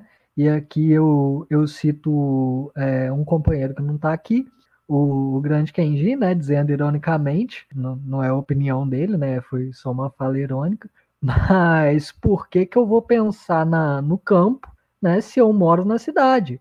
É basicamente o que é o que é proposto, né? Pelo, pelo movimento ali é, que se reivindica popular e, na verdade, é oportunista. Né? E isso aí abarca diversos diversos partidos e organizações do Brasil. Né? É, decididamente e, e, e, primariamente no campo, né? as organizações campesinas ligadas ao, ao velho Estado.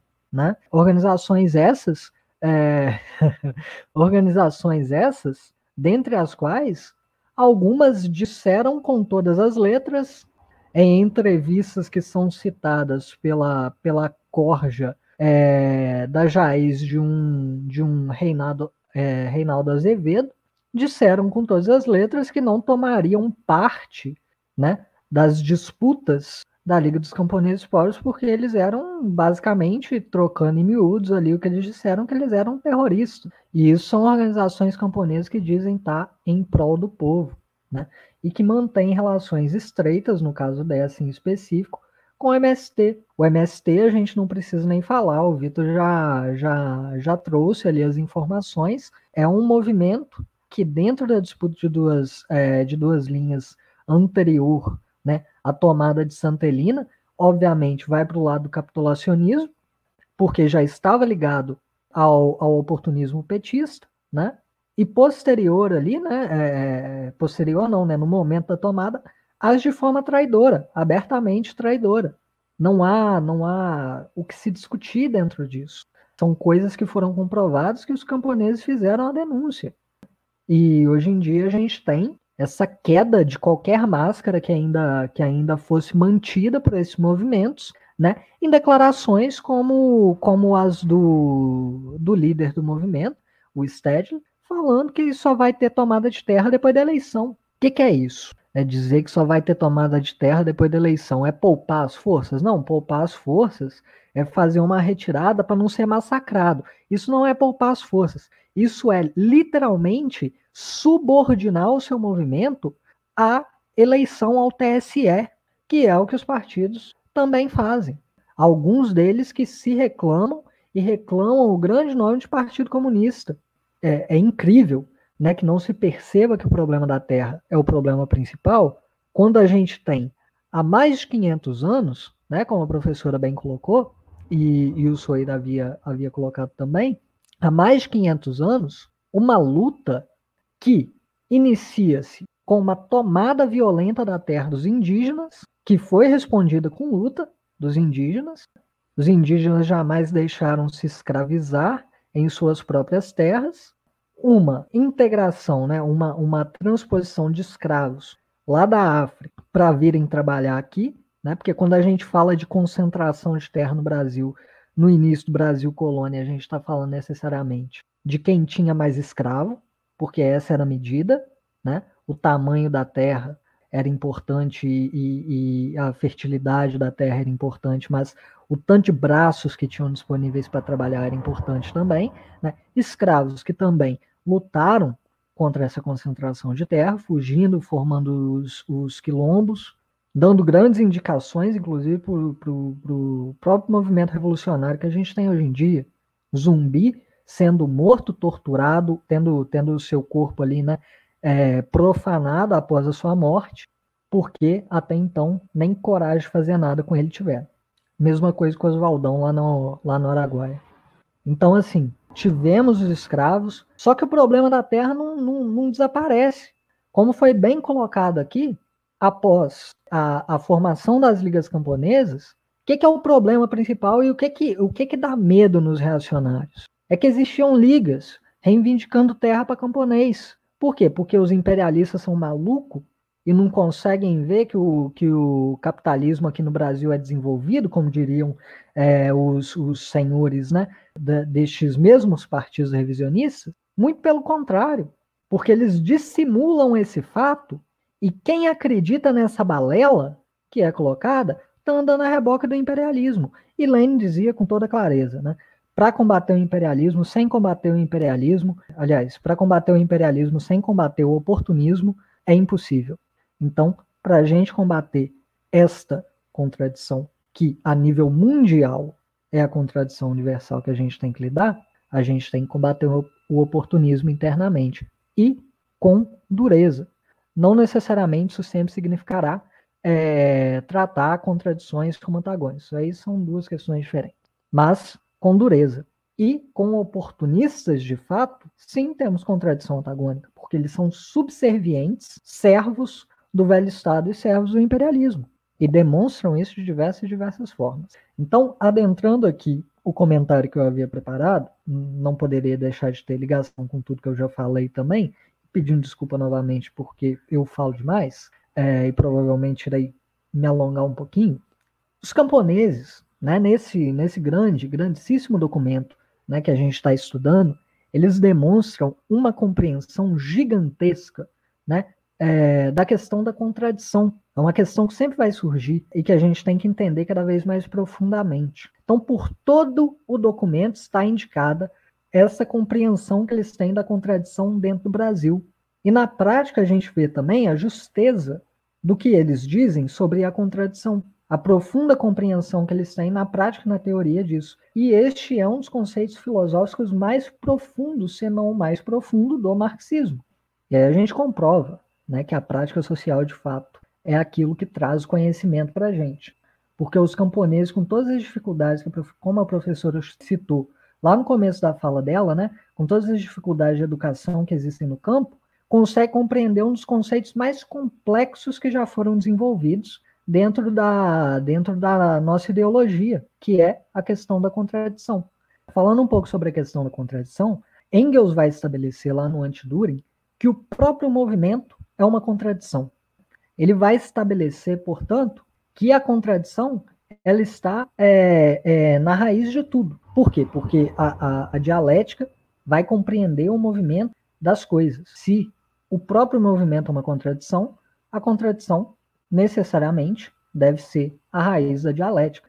Ele vai estabelecer no Dialética da Natureza as leis principais da dialética.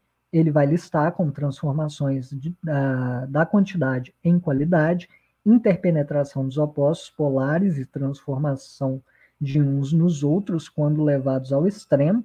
Eu aqui estou citando ele diretamente. Desenvolvimento através da contradição ou negação da negação, forma espiral do desenvolvimento. Essas são ali as leis principais no número de três que ele coloca na dialética da natureza. Então, essa compreensão de, é, de, de Engels sobre a questão da contradição é muito importante a gente compreender o que, que Engels diz, porque Engels é quem sintetiza o marxismo. E ele diz muito mais sobre a filosofia de forma textual, porque ler o, ler o Capital é compreender a filosofia marxista, mas Engels diz de forma textual, especificamente sobre a filosofia, diz muito mais do que Marx. E a gente tem que compreender essa questão profundamente. Tanto que na nossa próxima reunião a gente vai estar fazendo um estudo das cinco teses filosóficas de, de Mao.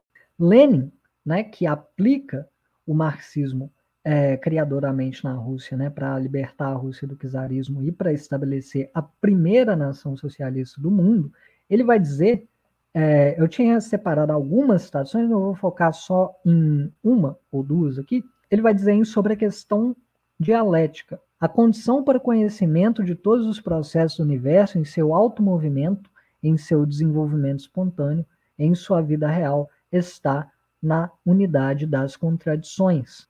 E ele vai explicar o que, que é esta unidade das contradições um pouquinho depois. A divisão da unidade em dois polos mutuamente excludentes e a relação entre eles. Ou seja, Lenin vai estar estabelecendo que nem a transformação da quantidade em qualidade, nem a interpenetração dos opostos e sua transformação é, uns nos outros, nem a forma espiralada do desenvolvimento, né, que é o desenvolvimento em totalidade aberta, podem ocorrer sem que exista uma força propulsora ou essencial do movimento, que é precisamente a contradição.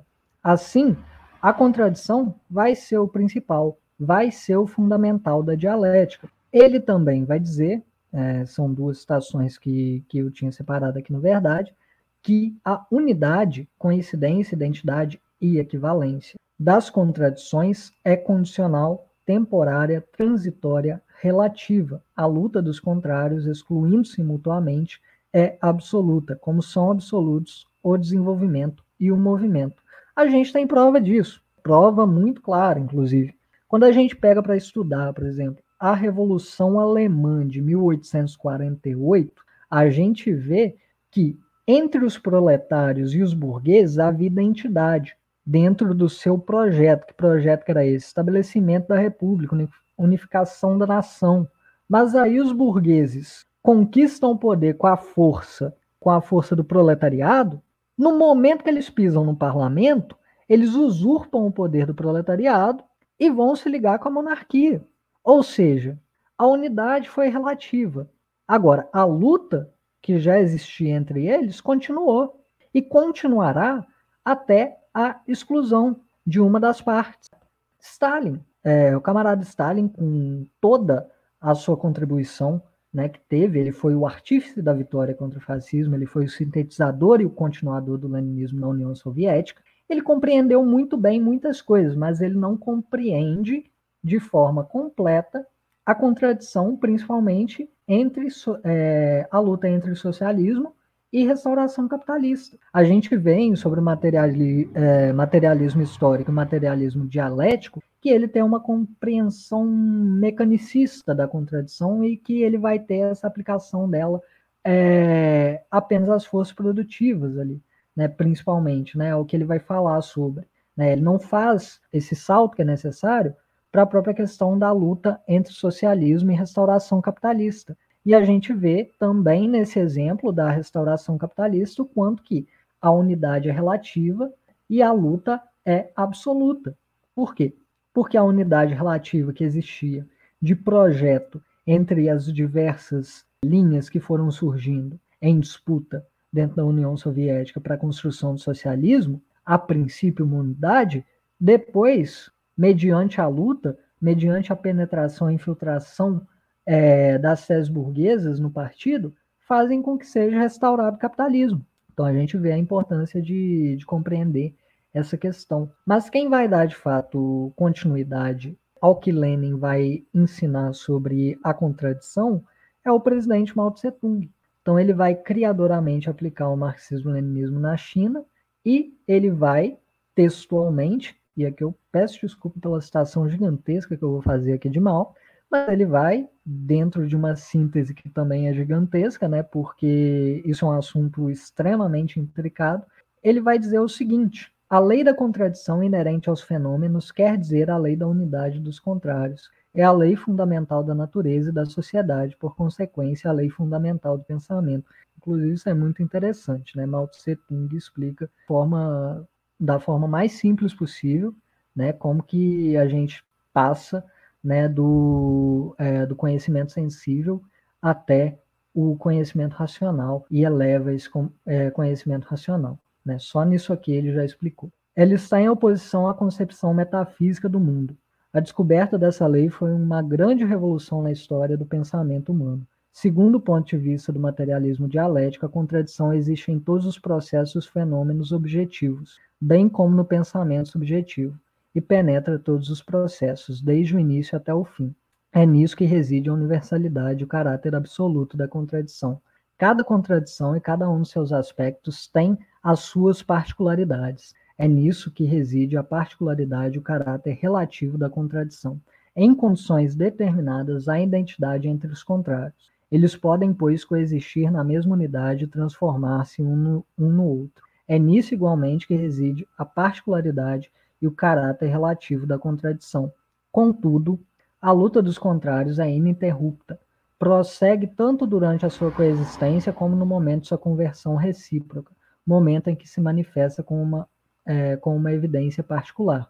De novo, é nisso que reside a universalidade e o caráter absoluto da contradição.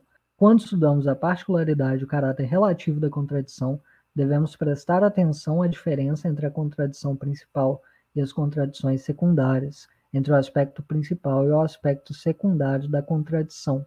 Quando estudamos a universalidade da contradição e a luta dos contrários, devemos prestar atenção às diferentes formas de luta. Do outro modo, é, cometemos erros.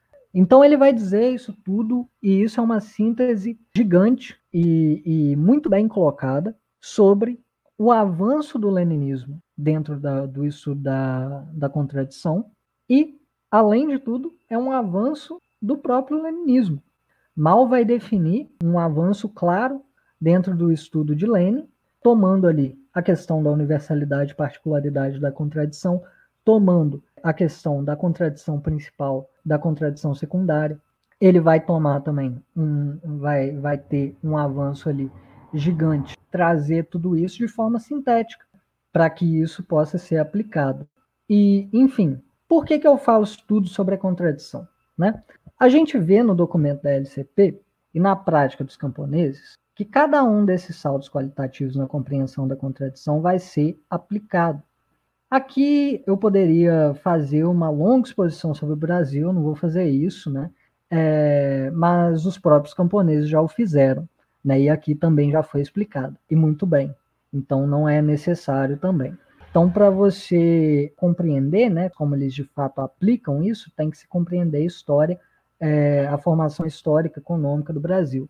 Mas eu indico também, né, é, caso queiram se aprofundar no estudo, né, sobre isso, a leitura de Nelson Werneck Sodré, de Rui Facó, é, do Josué de Castro, que foi citado, do Alberto Passo Guimarães, Leôncio Basbal, dos textos do professor Falso Arruda, que, que existem no, no jornal Nova Democracia, e, obviamente, da obra foi lançada agora pela professora Maria José de Mello e também seus artigos né, que, que estão disponíveis. Enfim, o que é essencial aqui é a gente compreender precisamente aquilo que os camponeses compreendem, que é o caráter absoluto e a universalidade e particularidade da contradição da luta entre os contrários e a conformação também, dentro disso aí, das contradições principais e secundárias, dos aspectos principais da contradição e das diferentes formas de luta de acordo com o desenvolvimento da nossa sociedade brasileira. É isso que a gente tem que compreender, é isso que eles demonstram tão bem. Então, o que, que a gente tem né, dentro disso aí? Vou ser bem rasteiro mesmo para não me alongar ainda mais aquilo que penetra todos os processos no nosso mundo, né, todos os fenômenos, todas as lutas a âmbito mundial, é o imperialismo. Né? O imperialismo ele é definido por algumas coisas. Né? Então, ele é definido ali pela exportação de capitais parasitários, pela política colonial, né, pela crescente militarização e, enfim, diversas outras coisas. Mas a sua lei fundamental de desenvolvimento é a guerra. Né? A lei fundamental do desenvolvimento imperialista é a guerra. Mas seja pela guerra, né, que é o que eles usam, né, os imperialistas usam para dominar todo mundo, ou seja pela opressão, aberta ou dissimulada, né, o imperialismo vai impor a sua economia, a sua política às nações oprimidas do mundo. Ou seja, uma economia, uma política em torno de seus interesses, enquanto os povos vão se levantar para combatê-lo. E essa é uma grande questão. Essa é uma grande questão. Porque a política de guerra do, do imperialismo ela não existe simples, pura e simplesmente porque os imperialistas levantam um dia na cama e falam que vão fazer guerra. Não é porque eles são malvados, né? apesar de que são, mas não é por causa disso. A política de guerra do imperialismo existe porque os povos oprimidos do mundo não aceitam mais a ocupação. E aí, a guerra, cada vez mais uma guerra de bombardeios, de drones e de por todos os métodos, menos a ocupação, a implantação de, de governos liberais, né, ou de governos fascistas, fantoches dentro dessas nações, como é feito por toda a África, como é feito por todo o Oriente Médio, como é feito por toda a América Latina. Eles tomam essas medidas porque os povos não aceitam mais ocupação. Não que aceitem o resto também, mas é exatamente porque os povos combatem que essa política de guerra, né, a militarização constante é tão necessária. As análises né, dos é, geopolíticos que vão surgir aí aos montes para justificar coisa como o social imperialismo chinês, como o imperialismo russo, vão sempre dizer a mesma coisa. É, é, é incrível como eles parecem um disco arranhado e todos eles gravados pelo mesmo cantor. Eles sempre falam a mesma coisa. Existem disputas entre potências. É isso que eles dizem eles vão dizer: ah, as potências estão em disputa. O, a, a China é um contraponto para os Estados Unidos, e isso é bom, né? Qualquer coisa do tipo. Eles jamais, em nenhum momento, vão considerar a luta de classes. Todos os documentos, e é, e é um, é um exercício que todo mundo deveria fazer. Pegue todos os documentos da Internacional Comunista Leninista e veja se tem alguém ali dentro que fica falando de disputa o tempo inteiro entre potências, se eles não, ele, eles não falam de luta de classes. É um exercício que a gente tem que fazer para ver se, se, se isso em algum momento foi comunismo. Para ver se tratar como se as disputas entre potências fossem a única coisa que dirigem o mundo, algum dia foi análise socialista, foi análise comunista. Mas esses senhores, eles nunca consideram a luta de classe senão como uma nota de rodapé, um comentário solto no meio do texto. E isso é porque esses geopolíticos leninistas de Taubaté, eles estão prenhe é de desprezo pela Revolução Mundial e não de pensamento revolucionário ou socialista. A gente compreende que os povos vêm se revoltando. E a gente diz isso porque a gente não é cronista do rei. A gente quer estar junto às massas e quer compreender as suas ideias, as suas ações justas. Né? E é isso que é de máxima importância para a gente. O imperialismo, quando ele entra numa nação, ele não pode impor, né, seja pela guerra ou seja pela opressão, um desenvolvimento idêntico ao seu, ele nem, mas ele não poderia, mesmo que quisesse. Como Marx e Engels vão dizer no Manifesto Comunista, né, a burguesia vai criar os seus próprios coveiros. E é precisamente em exercer os seus interesses de exploração, de dominação, de opressão que eles vão criar esses coveiros. O imperialismo não é diferente. Ele vai criar nações que são opostas a si. Ou seja, ele vai criar contradições a âmbito nacional por todo o mundo. E isso vai se conformar a âmbito mundial e a âmbito geral a divisão entre nações imperialistas e oprimidas, sem colônia política. Mas não vai parar aí. Por quê? Porque parte da política colonial do próprio colonialismo era engendrar classes serviçais internas e uma burocracia interna que facilitasse a dominação dos povos para que as nações colonizadas servissem ao desenvolvimento do mercado mundial, que era ali dominado já pela burguesia. Isso era parte ali é, do projeto né, das nações colonialistas. O imperialismo vai servir dessa estrutura. Como que ele vai servir dessa estrutura? Precisamente tornando as classes serviçais do colonialismo né, em classes serviçais suas. Então, excetuando aí as teses que são levantadas né, por alguns revisionistas históricos e atuais de partidos como o PC brasileiro, por exemplo, que fariam até o próprio Kautsky ficar ruborizado de vergonha, não existia o capitalismo nas colônias. Não existia capitalismo no Brasil colonial. Muito pelo contrário, existia um modo de produção escravista e depois a conformação de uma servidão completamente abjeta. Manter as classes senhoriais, portanto, significa manter uma classe de latifundiários, significa manter a concentração de terras, significa manter a exploração servil, significa manter as leis de terra correspondentes à servidão, significa arruinar completa e constantemente a economia camponesa dos pequenos e médios produtores. Significa também manter um grande número de camponeses sem terra e com pouca terra.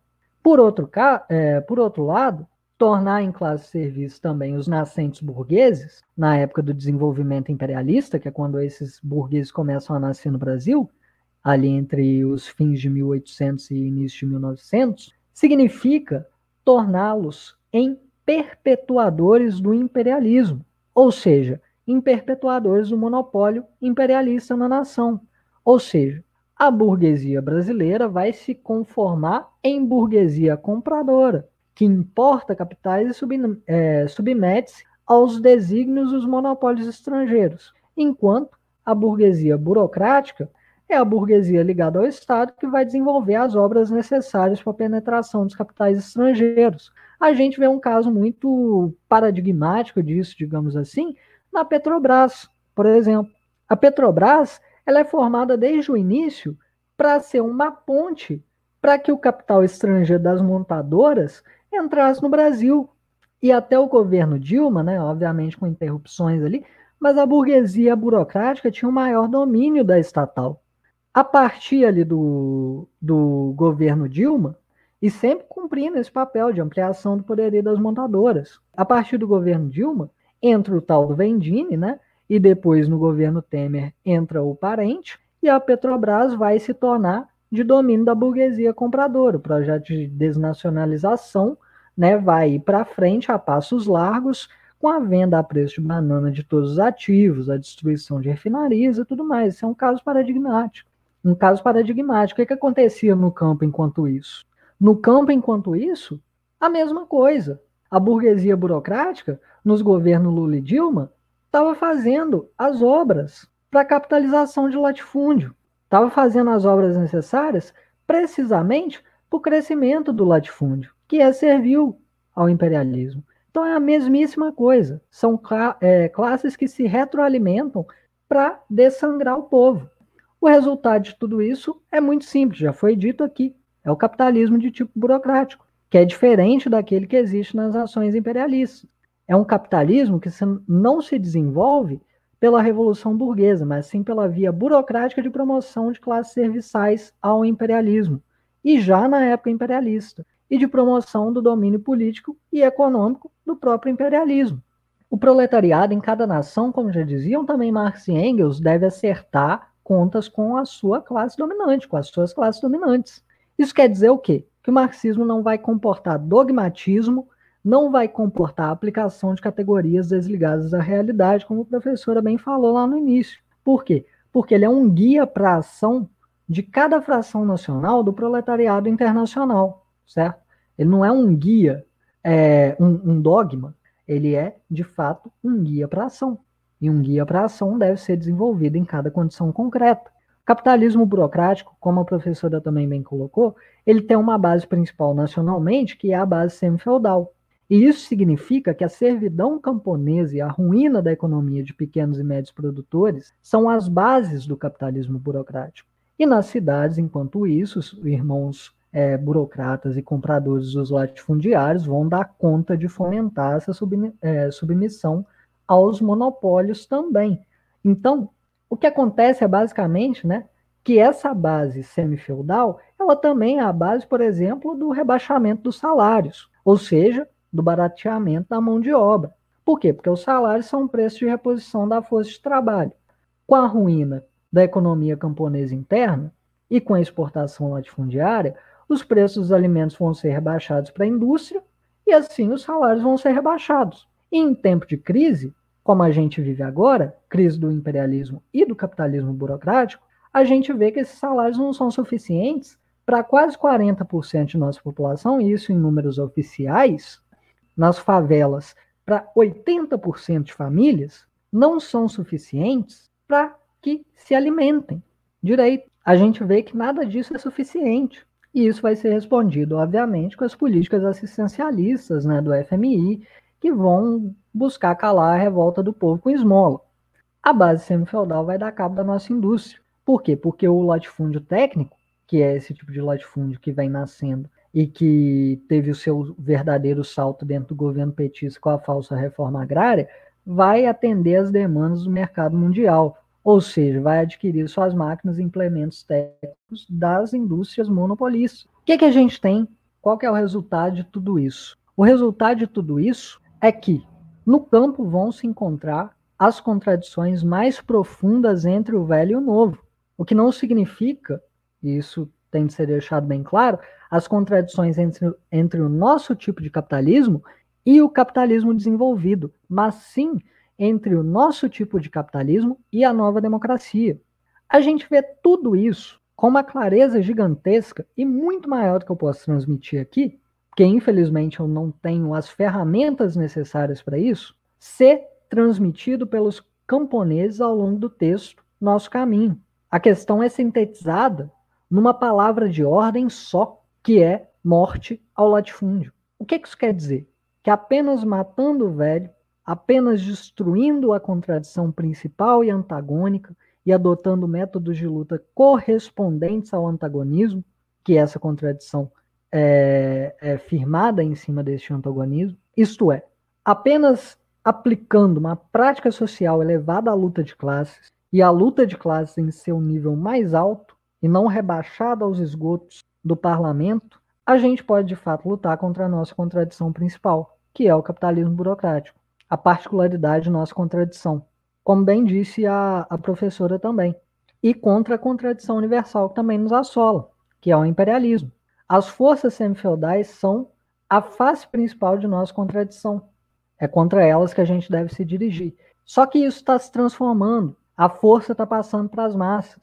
E é por isso que os senhores feudais vem tremendo e espumando, como foi deixado bem claro pelo Soir na fala dele, e é por isso que o, o safado do Braga Neto, é mais um dos generais safados que compõem esse governo, diz abertamente e sem vergonha na cara nenhuma que o velho Estado está aqui, e isso sempre foi verdade, né, vamos ser justos, para servir o senhor de terra.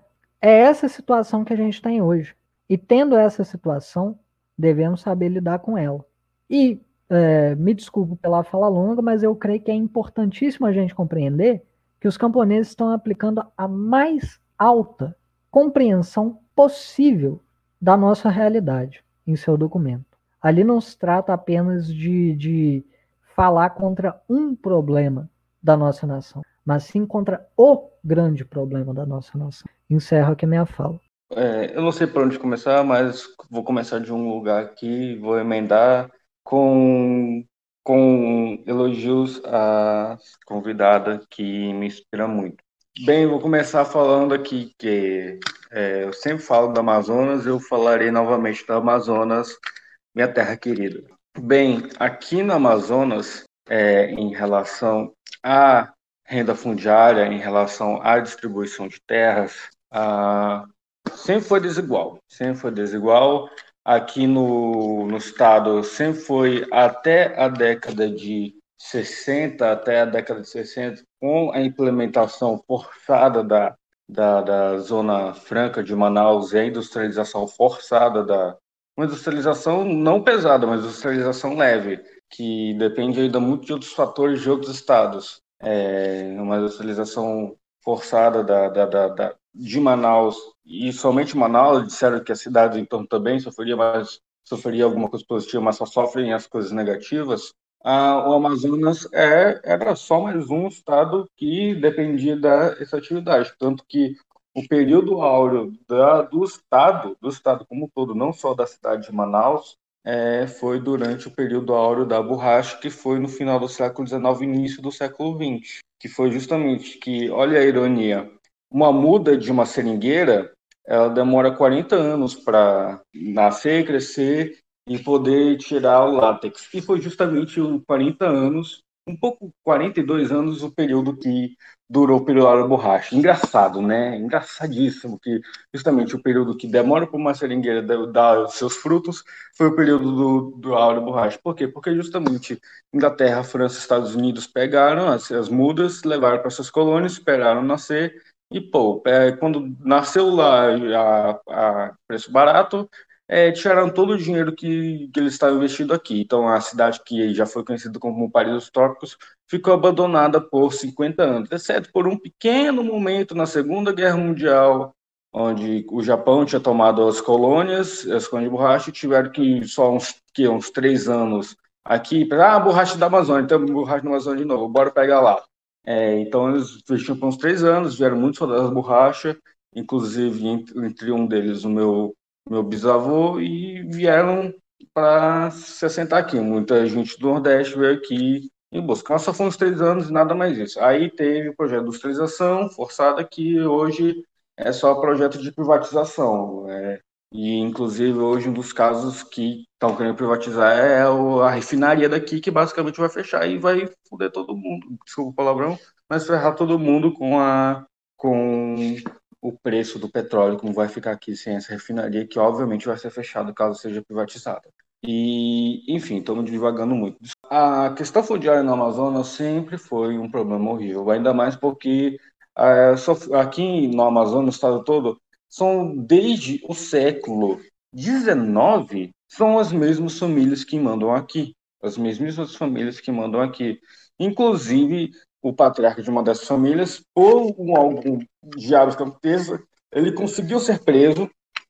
Acho que foi alguma coisa, não sei se foi relacionado à CPI da Covid ou outra coisa, mas ele conseguiu ser preso numa investigação. Um, um dos caras que literalmente, literalmente manda em Manaus. É dono de, eu não vou falar o nome dele, porque, né, ele é dono de faculdade, tem vários investimentos e conseguiu fazer com as filhas dele, que são mais novas do que eu, são mais novas do que eu, e olha que eu não sou uma pessoa velha, é, muito pelo contrário, ainda acho que eu sou uma pessoa nova, é, conseguiram ser vacinadas lá no início da vacinação.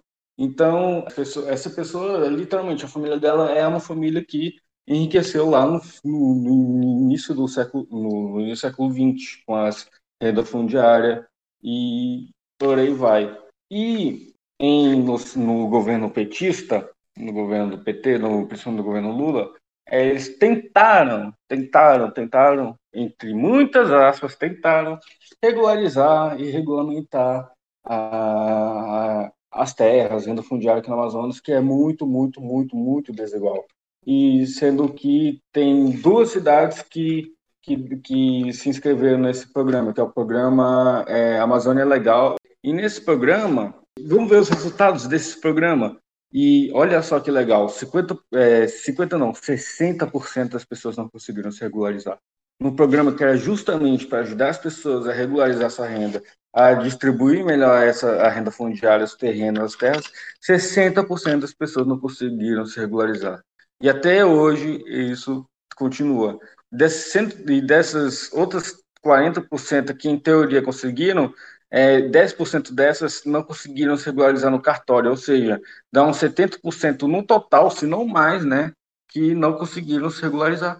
Dessas das cidades que se inscreveram, que foram duas cidades, a cidade de Iranduba, que é uma, uma cidade próxima de Manaus, e a cidade de Apuí, que é perto de Mato Grosso. E olha que como a Amazônia é um estado grande, é, Apuí é uma cidade bem distante da capital, bem distante. A Amazonas é o maior estado do Brasil, então Apuí, sendo perto do Mato Grosso, é bem distante em relação à capital. E justamente isso é, você vê que até mesmo quando, diz, quando você pega São Paulo, é, que é um estado que diz, nossa, industrializado, apresenta os mesmos problemas que um estado como é, o Amazonas, que é um estado que teve outro desenvolvimento, basicamente não teve esse desenvolvimento do café, mas teve o desenvolvimento da borracha, e e depois tem o desenvolvimento forçado do desenvolvimento ainda entre aspas do governo é, da ditadura militar que criou a Zona Franca e que hoje está ao léu desde a década de 90,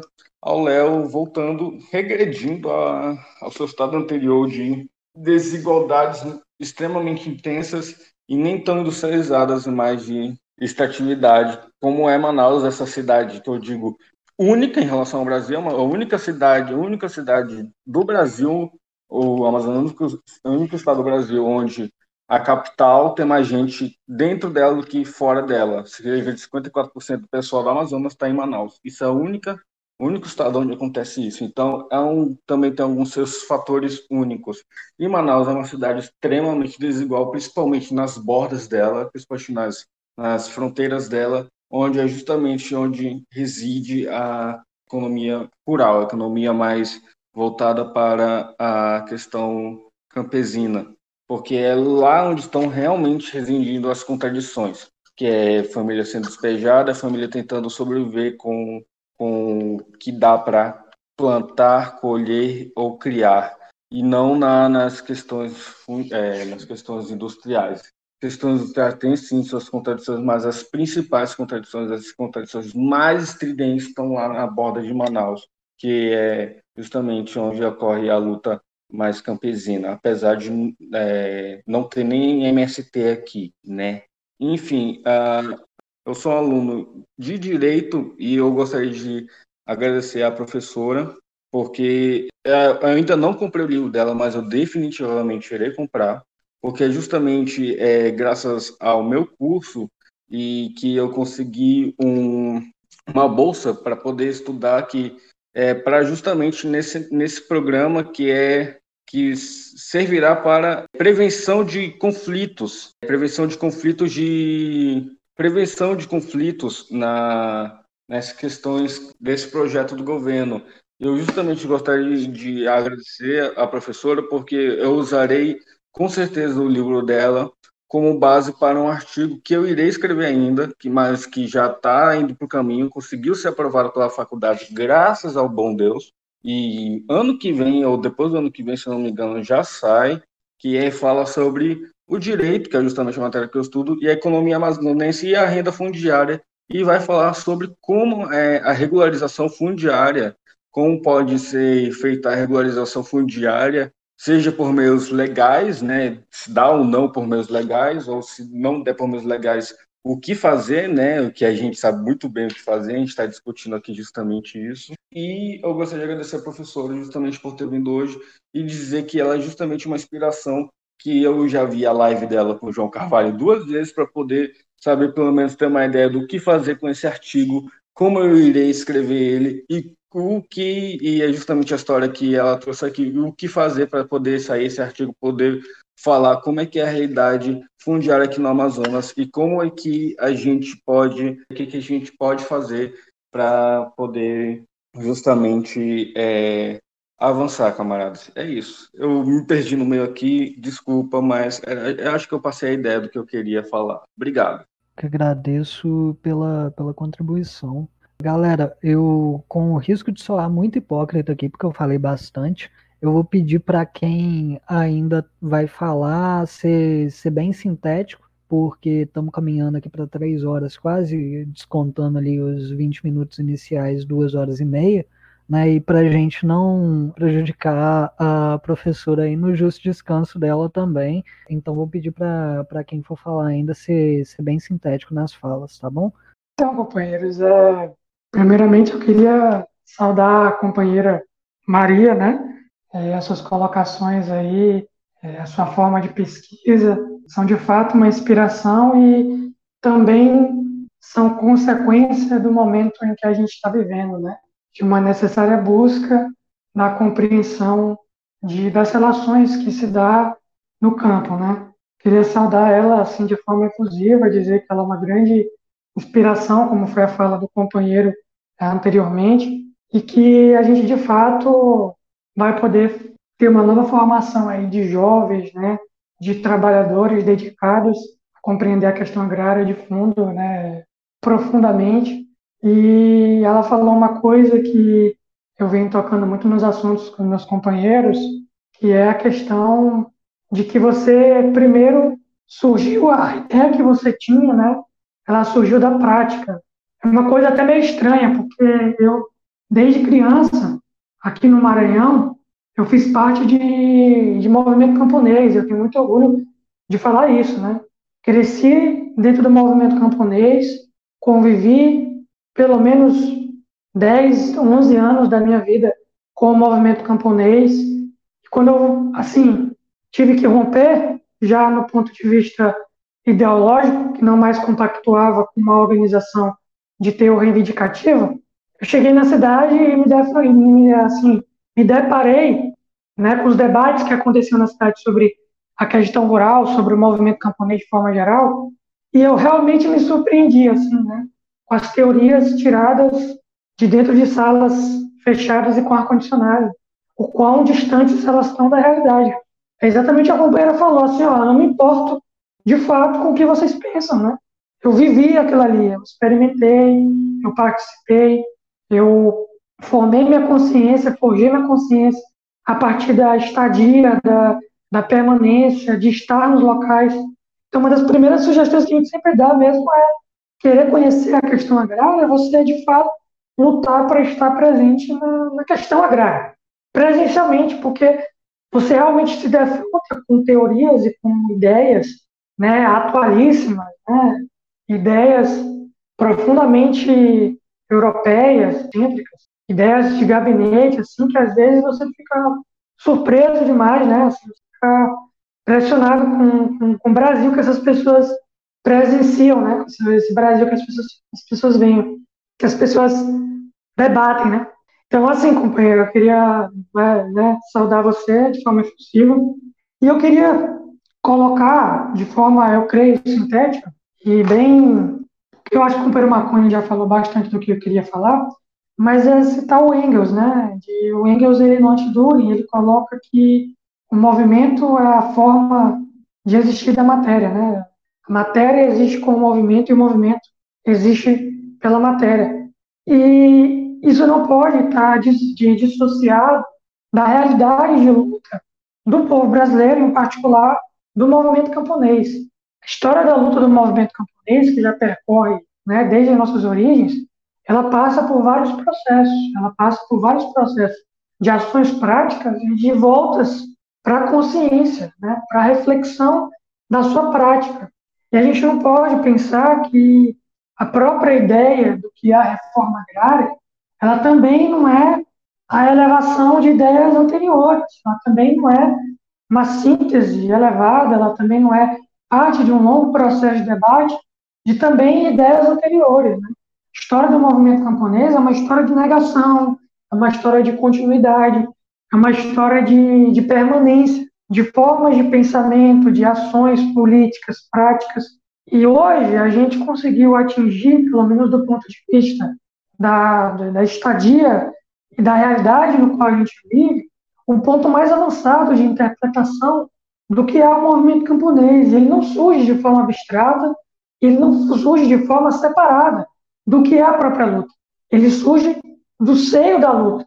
Ele surge do próprio movimento da luta.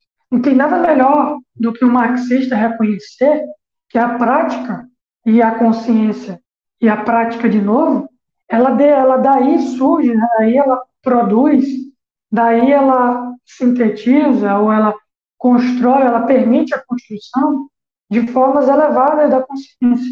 A revolução agrária hoje, que é encabeçada de forma brilhante, os companheiros da LCP, ela é justamente a, compreensão posta na prática de formas e de tentativas, e obviamente, companheiros, eu estou resumindo aqui, tentando resumir, mas de formas anteriores de compreensão do que é a luta agrária. Francis Julian, essa figura que eu né, tenho uma admiração profunda, quando ele rompe com o revisionismo ali do ponto de vista da compreensão da luta central nas cidades, né, do PCB, ele rasga a bandeira, né, que estava ali, do ponto de vista do que era a luta agrária, ele coloca é, reforma agrária na Leonamar, aquilo ali também é uma elevação pro, do próprio nível de desenvolvimento do debate e de apreensão da luta agrária, né, e da, e, e da elevação a partir dos critérios políticos ali colocados no momento, do que era necessário a partir daquele momento se adotar do ponto de vista do movimento da luta agrária, né, da Liga Camponesa naquele momento.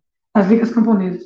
Ele também é produto desse período do ponto de vista da sua compreensão avançada na questão agrária, naquele momento histórico, e passando tempos, né, passando certo ponto, é, um tempo aí, né, certo período histórico aí, posteriormente à redemocratização, você tem colocado na Constituição, né, na lei nova da sociedade brasileira, você tem ali colocando a reforma agrária como um bem, como uma necessidade inalienável da sociedade brasileira, para todos os trabalhadores. O artigo que coloca a reforma agrária como uma necessidade, que eu me perdi aqui o artigo, eu esqueci, ele é, é um artigo de uma beleza assim, incrível, né? Mas também coloca que para acontecer a reforma agrária é necessário você colocar o dinheiro público, entregar o dinheiro público para os latifundiários, né? E você criar um processo para o camponês que impeça ele justamente de se desenvolver a partir dos lotes de terra que ele criar pela União, né? A companheira Maria posteriormente pode colocar melhor isso, né? E infelizmente ainda não, não pude adquirir o livro dela, não sei se ela trabalha muito bem com isso, mas companheiros, a gente chega num ponto que é o meu, no meu na minha ideia, né, na minha compreensão, é o que tem de mais avançado. E o que difere a Liga dos Camponeses Pobres de qualquer outra organização, do ponto de vista da questão da terra do que do porquê é o mais avançado. É justamente porque, companheiros, é Marx e Engels, eles batalharam muito para ter uma compreensão materialista da sociedade, né, materialista histórica, para ter uma compreensão do que é o valor do Estado numa sociedade em determinados períodos históricos. E é porque Lenin também avançou nessa compreensão do que é o Estado.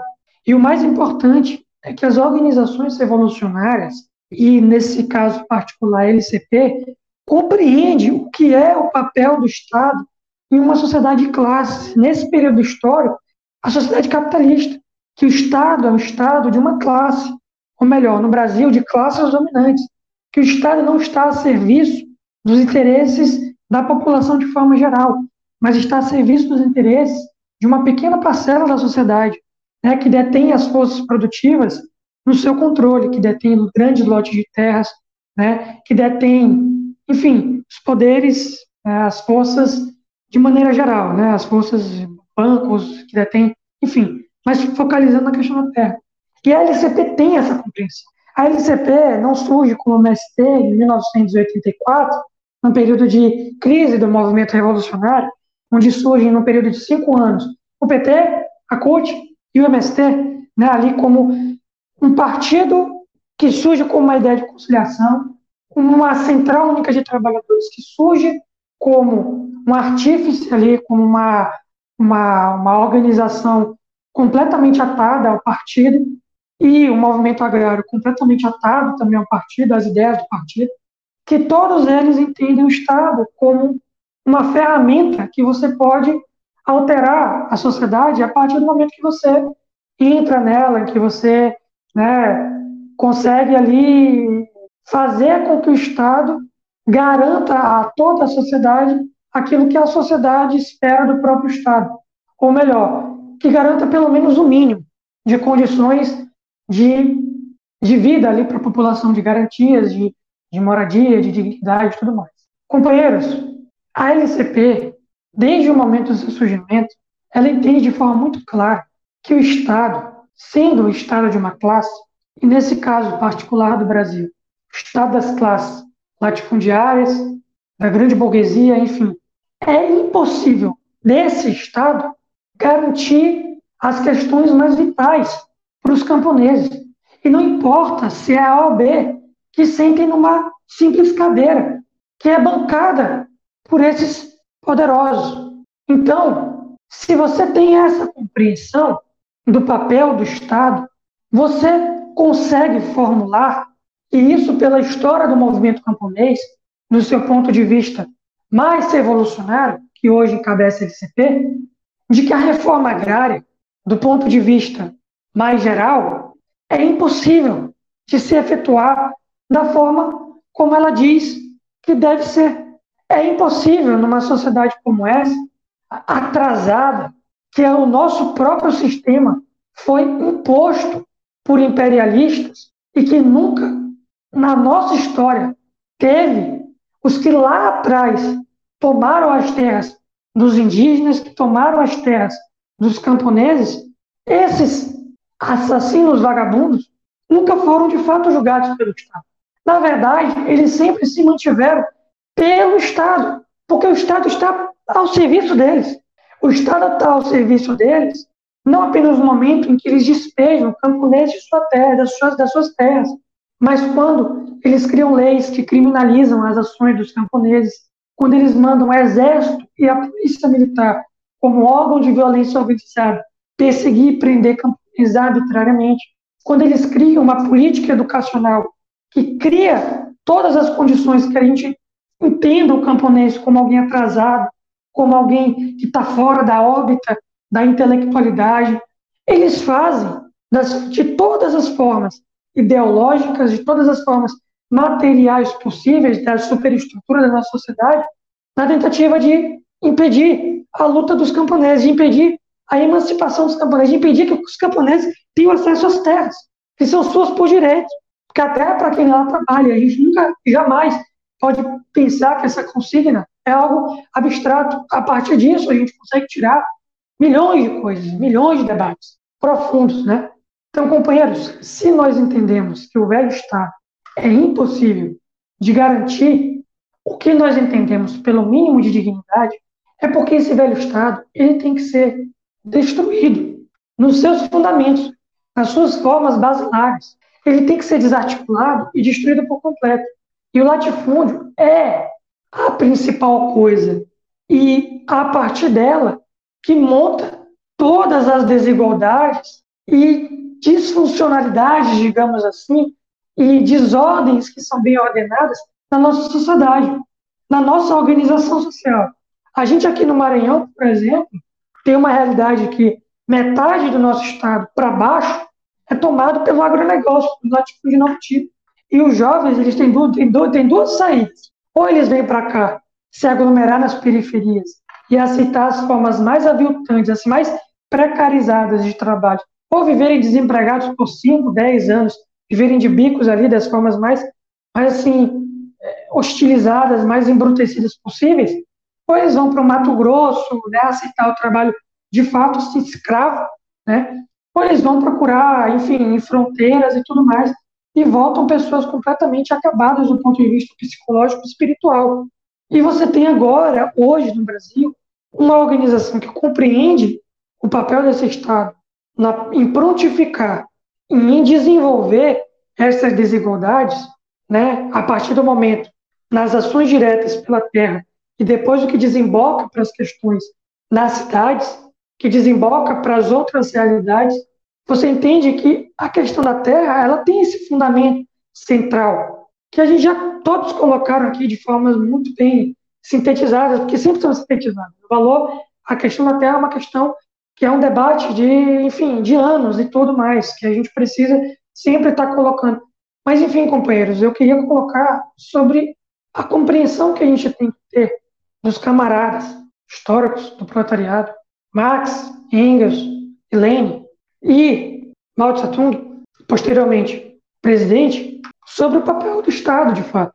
Esse Estado jamais vai garantir o que o nosso povo precisa, em especial o que os camponeses, secularmente oprimidos e explorados das formas mais desumanas possíveis, que é um povo que resiste, que combate ao latifúndio de todas as formas a que foram possíveis, conseguiram, né, de fato, permitir com que hoje a gente chegasse nessa forma mais desenvolvida da revolução agrária, enquanto parte não só da compreensão da sociedade, mas trazendo de volta para nossa consciência interpretar como que ela é uma necessidade histórica da nossa sociedade. Não só o apoio, mas está de fato envolvido e ao lado dos camponeses nessa conquista, nessa conquista que com todos os critérios científicos possíveis que a gente pode falar, mas o critério humano que vai garantir uma nova humanidade, porque dali vai surgir novas formas de produzir a vida, vai garantir novas formas de poder trabalhar e dali novas formas de você poder se reconhecer e reconhecer o outro como humano, de fato. E eu leio os textos da LCP e eu leio os textos de Fausto Arruda e eu leio como chamado político, mas eu leio também como chamado de um novo homem, de um novo ser humano. E eu acho que isso foi muito porque eu vi a minha vida inteira camponeses fugindo de latifúndio, camponeses resistindo ao latifúndio, camponeses pegando em armas, camponeses né, lutando contra o cerco, camponeses né, se enfrentando por isso e tudo mais, camponeses sendo humilhados e nunca abaixando a cabeça. Essa, companheiros, é a nossa classe amiga. É a classe que não é nossa amiga só porque tem um fuzil em casa, mas é porque, mesmo em 500 anos de opressão direta contra a sua vida, jamais abaixou a cabeça, jamais deixou de lutar e jamais deixou de entender que é possível ter uma nova vida. Eu vou finalizar por aqui, mas é isso, companheiros. Eu quero, né, como sempre, fazer esse chamado mesmo para a luta, no sentido de que o vídeo que saiu do Resistência Camponesa, que é um vídeo que acalorou assim muitos dos nossos corações, é uma questão ali que é um fato, é um fato incontestável. Os camponeses, e me permitam ser mecânicos no sentido de que eu vou falar de uma classe, mas eu vou falar com o conhecimento que eu tenho. Os camponeses, de fato, eles não se rendem, cara. É uma coisa incrível, incrível. Todas as formas possíveis de tentar impedir que você veja, que vejam a vida de uma forma diferente, eles tentam de todas as formas possíveis derrubar.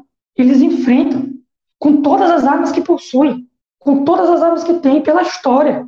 Na história, quantos foram derrubados, quantos derramaram sangue e quantos não desistiram em nenhum momento. Então é isso, companheiros. É saudar a companheira Maria, né, essa grande inspiração da gente, do ponto de vista da sua luta e do ponto de vista teórico, do que ela foi capaz de aprender da sua, né, da sua luta material, da sua concepção de mundo. Colocar aqui que uma nova era irá surgir, companheiros, na humanidade. De fato, o futuro é luminoso porque a gente desfraudou a bandeira e uma dessas bandeiras era da Revolução Agrária. E a gente tem que apoiá-la, mas principalmente nos formar enquanto indivíduos, enquanto comunistas, para estar lá no campo com os camponeses, para estar nas suas colheitas, nas suas plantações, para lutar aos seus lados, para formar o máximo de consciência possíveis, porque a gente tem uma tarefa histórica da nossa sociedade e a gente tem um dever, enquanto comunistas, enquanto pessoas que estão há 3 horas e 16 minutos debatendo o tema, a gente tem o dever de levar à frente né, a concepção de mundo que a gente tem, a concepção de libertação do nosso povo e da classe camponesa. Então é isso, companheiros. Saudações. Ok, companheiros. É, primeiramente, então, saudar a companheira Maria, né? Eu acho que eu ia até dar um exemplo dizendo que, assim como tu disse que tinha se inspirado, por exemplo, tinha conhecido é, mais sobre algumas teses sobre o capitalismo burocrático, lendo tipo, artigos como O Imperialismo e Educação no Campo, da Marilsa, né? Que, inclusive, é uma ótima recomendação. É, o seu o seu livro, né? Ele vai também apresentar muita gente e, e cria, assim, uma elevação também de nível de, da compreensão da realidade brasileira, né? É, então é saudar mesmo, porque colocar realmente a tese da semifodalidade no meio acadêmico, né, sendo a academia esse espaço de teses pequeno-burguesas e da burguesia, assim como o próprio de negar a realidade. É, então, travar essa luta dentro da academia realmente é uma coisa saudada, né? É, então, o companheiro Souza, ele acabou pegando muito do que eu ia falar, eu acho que justamente por a gente ter uma experiência muito parecida, né, com o movimento camponês, também com o movimento aqui no Maranhão. Então, assim, é, aqui no Maranhão, aqui em São Luís, o companheiro Souza sabe o que eu estou falando, mas todas as periferias da cidade, elas são justamente de famílias camponesas, assim, são justamente formadas por camponeses, que fugiram do latifúndio, então, principalmente da Baixada Maranhense. A companheira Maria, ela é geógrafa, então é, ela vai entender que a Baixada Maranhense, caso ela tenha algum nível de estudo, caso não, eu vou falar alguma coisa. É, ela é formada por uma planície, né, por diversas planícies, e que elas alagam em diversos períodos do ano, assim, períodos de chuva e tudo mais. É, então, boa parte do, dos, do, das regiões periféricas de São Luís, né, da capital, elas são formadas por pessoas que fugiram do latifúndio, justamente, né? Camponeses que fugiram da expansão do latifúndio aqui no Maranhão.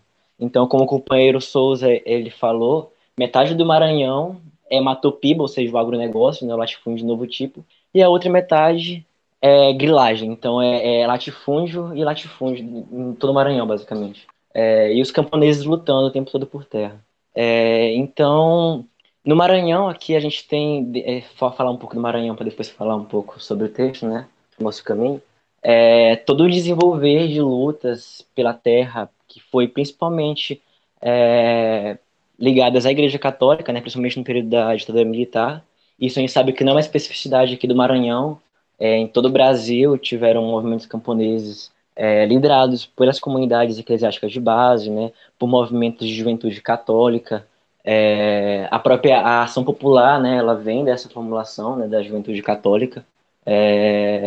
Inclusive, um companheiro é, que foi uma grande liderança camponesa aqui no Maranhão, da luta camponesa ligada a, a, a SEBs, né, as, as comunidades eclesiásticas de base, foi o seu Justus. Eu tive um prazer de conhecer ele, ele faleceu esse ano. E todas as falas dele sobre luta por terra, todos os discursos que ele fazia encorajando a juventude, eles demonstravam um nível de, como o companheiro Souza disse, né, nunca baixar a cabeça e tudo mais. Só que depois que, que enfim, a direção da Igreja Católica né, conseguiu basicamente acabar com todos os movimentos ligados à, à luta mais radical dos camponeses aqui no Maranhão, né, esse movimento né, de luta por terra, ele ficou muito a reboque ou de formações de comunidades basicamente autônomas sem nenhum tipo de direção, seja uma, uma resistência mais é, ligada a, não ligada a nenhum tipo de movimento organizado de fato, mas uma coisa mais espontânea nesse sentido, né? Ou ficou a cargo também do, do MST, né, e de outros movimentos como a CPT. O Maranhão sempre está nos maiores rankings de, de conflito agrário, de morte por conflito, por, por conflito agrário, no caso. É, e, e, o que eu quero dizer com isso? É, o nosso caminho, como o companheiro Souza disse, como outros companheiros também disseram, né? Ele é um marco em documento justamente do que o companheiro Souza falou. Quer dizer, toda essa experiência de luta camponesa que a gente teve no Brasil, toda essa experiência de luta camponesa que a gente teve é, em todo o desenvolvimento do Brasil, no caso como um todo, é, ele chega a seu ápice, né? No, no, com a formação das ligas dos camponeses pobres, né? E o nosso caminho ele marca justamente isso, né? Ele, o, a resistência de Corumbiara, a batalha de Corumbiara, inclusive, é, tem muita gente que fala que é massacre, né? Se não me engano, a direção da MST diz que é massacre, mas eles negam que foi uma batalha, né? De que houve resistência dos camponeses, de que houve, que os camponeses se armaram de pedras, de pedaços de espingarda para caça, de, de, de tudo para se defender então eles conseguem até negar isso, é uma característica do revisionismo, né? Colocar o derrotismo e o pessimismo numa coisa que é para ser saudado, né? Que a gente sauda a resistência camponesa. Logicamente a gente não sauda a ação do velho Estado. O nosso caminho ele faz esse marco, né? Ele marca o que, que foi todo o desenvolvimento do processo de, de acúmulo de experiências que os movimentos camponeses tiveram no Brasil e com experiências também internacionais, no caso, né? É, então, é, as próprias experiências também que os camponeses tiveram em sua luta por, por terra, ela também tem é, ligação também com o desenvolvimento de outros camponeses no mundo afora, mas o nosso caminho ele faz esse marco, ele é o ponto mais alto de elevação da luta revolucionária democrática no nosso país, né? Ele entende, tem a compreensão da contradição de maneira muito, muito elevada, como o companheiro Marcoen disse. É, e é justamente isso que faz dele o nosso caminho, no caso, não é um caminho dos camponeses de Corumbiara, logicamente é, mas é o caminho do Brasil como um todo, né? É o caminho da luta revolucionária no Brasil, é o caminho da revolução democrática no Brasil, mas principalmente o caminho da revolução agrária, né? Que está ligada, é, que é logicamente ligada. Então é, é, é, interessante, né? Que saiu um, inclusive um, um editorial da ND, né? Dizendo o norte da luta do Brasil. Quer dizer, justamente no norte do Brasil está o norte do nosso caminho, da nossa luta, né? O caminho da revolução agrária. E é justamente aí, nessa resistência, nessa luta organizada dos camponeses, né, uma proposta revolucionária de fato, que a gente seguia para desenvolver a luta no Brasil como um todo. E é isso que o nosso caminho está marcando, ele faz esse marco. Ele acumula tantas experiências em todo o seu desenvolvimento e ele chega nesse ponto mais, nesse ponto máximo, né? Quer dizer, E desde que a Liga dos Camponeses Pobres inicia o processo de revolução agrária no nosso país, porra, cê, mês passado, provavelmente, o, eu estou na dúvida agora em datas, porém, o, o, Bolsonaro ele pega e basicamente declara ele como, eles como inimigos, né? Quer dizer, é, antigamente tinha matérias da Isto É, da Veja, né? Como o Vitor, o Soy, ele, ele comenta, que falavam que o Brasil tem guerrilha, não sei o que, botavam os camponeses da Liga como inimigos claros, mas depois eles perceberam que isso era propaganda, basicamente, em algum, em algum nível, né? Propaganda do que estava acontecendo, do que, que é o que qual é a proposta, né? Dos camponeses, qual é a ação dos camponeses. Embora de uma maneira muito a, a reação, né? Utilizando disso para fazer uma propaganda contra os camponeses. De qualquer forma, é uma propaganda, né? É... E aí, com o tempo, eles tentaram acobertar, né? Como o companheiro Soi também disse, é, tentaram simplesmente negar que existia. Então, quando alguém falava de, de, de, de, movimento camponês em Rondônia, por exemplo, a galera já associava ao MST, sendo que não era MST. E agora não dá mais para negar, entendeu? Então o, o, Bolsonaro ele tá falando que vai mandar tropas para Rondônia e tudo mais. E a gente tem que fazer essa defesa efusiva do, do acampamento Manuel Ribeiro em especial, né, que está travando essa resistência dura, né, contra que rompeu com o cerco militar que está acontecendo lá também. Porque defender o acampamento é defender justamente o que está definido no nosso caminho. Defender o acampamento Manuel Ribeiro é defender a revolução agrária, é defender a revolução democrática, é defender o caminho da revolução no Brasil, o caminho da revolução da nova democracia. Então, como o companheiro Souza já pegou muito do que eu ia dizer, no geral, em relação à, nossa experiência, só mais uma vez saudar todos os companheiros que estão aqui, e principalmente a companheira Maria, é, eu também ainda não tive a oportunidade de adquirir seu livro, mas eu estava justamente conversando com o companheiro Souza que eu iria comprar ele, é, rachar o livro com ele, no caso. Enfim, mas aí é saudar a companheira mais uma vez e seu trabalho como militante também, não só como uma teórica, né? A gente sabe que a teoria não está desvinculada da prática. E se seu trabalho teórico ele é tão importante assim, o que ele é de fato, é justamente porque você tem uma experiência de militância, experiência é, de vida muito forte nisso. Então, só dar mais uma vez ao companheiro. É, boa noite, companheiros. Quero também fazer uma saudação especial aí à companheira Maria, que nos contemplou com a sua presença e com todas os seus suas contribuições ótimas da noite de hoje. E o que eu queria trazer, na verdade, vai mais no sentido de, de quer dizer, comentar como que as condições objetivas e subjetivas no mundo atual, tanto no cenário nacional quanto internacional, estão se desenvolvendo objetivamente para o desenvolvimento da revolução social, tanto no campo nacional como no campo internacional. Quer dizer, se você olhar já no caso brasileiro, como os companheiros que me precederam muito bem trouxeram aí, já é inegável que a principal força a confrontar de cara o velho Estado, a velha estrutura, o capitalismo burocrático e principalmente o latifúndio e as relações de trabalho é, semifeudais é justamente a Liga dos Camponeses Pobres, né? Que está justamente atacando de maneira direta, frontal, organizada e conseguindo, com grande êxito, mobilizar as massas, atacando o latifúndio, que é o principal sustentáculo do capitalismo burocrático e do imperialismo no nosso país, né?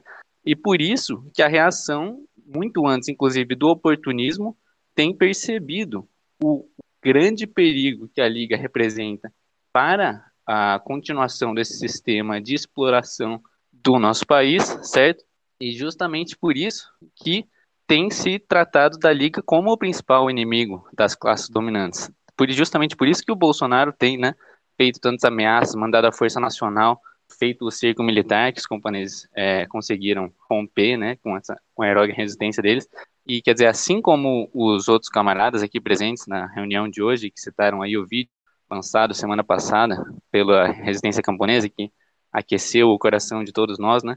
E que demonstra justamente como o campesinato brasileiro está conseguindo exitosamente construir um caminho para um novo Brasil de maneira ativa e objetiva, construir de fato o novo Estado, passo a passo, tomando e destruindo o latifúndio. E quer dizer, o, a forma como se dá o desenvolvimento da Revolução Mundial nesse momento vai muito além das fronteiras brasileiras. Quem souber procurar, quem souber olhar atentamente como se desenvolvem as principais contradições do mundo atual a nível internacional, vai se deparar com um desenvolvimento justamente objetivo e subjetivo dos fatores que levam ao desenvolvimento de uma revolução social, de uma guerra civil revolucionária, né? Quer dizer, aqui na América Latina, se você olhar para como a guerra no Peru, a guerra popular no Peru, tem avançado, apesar de todos os revés que sofreu aí nas últimas décadas, como, por exemplo, o campesinato é, do Equador, assim como o brasileiro, tem se organizado na luta combativa guiado pelo maoísmo, né, no Partido Comunista do Equador, Sol Vermelho. Se você vê, por exemplo, as últimas denúncias que surgiram na província de Buenos Aires, no Equador, não na Argentina, de como as mineradoras e o capital financeiro internacional têm tentado ali destruir a vida do campesinato indígena equatoriano e como esse povo é organizado, né, combativo, tem conseguido resistir a essas investidas do capital financeiro internacional, certo? No México também as massas têm se organizado sob a direção de uma vanguarda consequente cada vez mais na Europa Central. Se for ver a Alemanha, na França, os, os jovens revolucionários, na Irlanda, a ação anti-imperialista irlandesa, assim como o avanço da guerra civil nas Filipinas, da, dos Naxalitas na Índia. Então, quer dizer, tudo indica que de fato estamos adentrando numa nova fase de revolução, de revoluções universal, né? Como o companheiro Souza muito bem citou aí. E quer dizer, quando esse momento chegar, vai estar, vai ser traçada de maneira clara a linha entre revolução e reação. Isso é inevitável. Tem até aquela é, famosíssima né, citação do mal, em que ele coloca que ser atacado pelo inimigo não é uma coisa ruim, é uma coisa boa, que aí de fato né, você traça a linha entre nós e eles, daqueles que estão do lado das massas populares e aqueles que estão do lado da reação, e todo o oportunismo, como historicamente sempre foi, vai se colocar do lado da reação no advento dessa nova era de revoluções universal.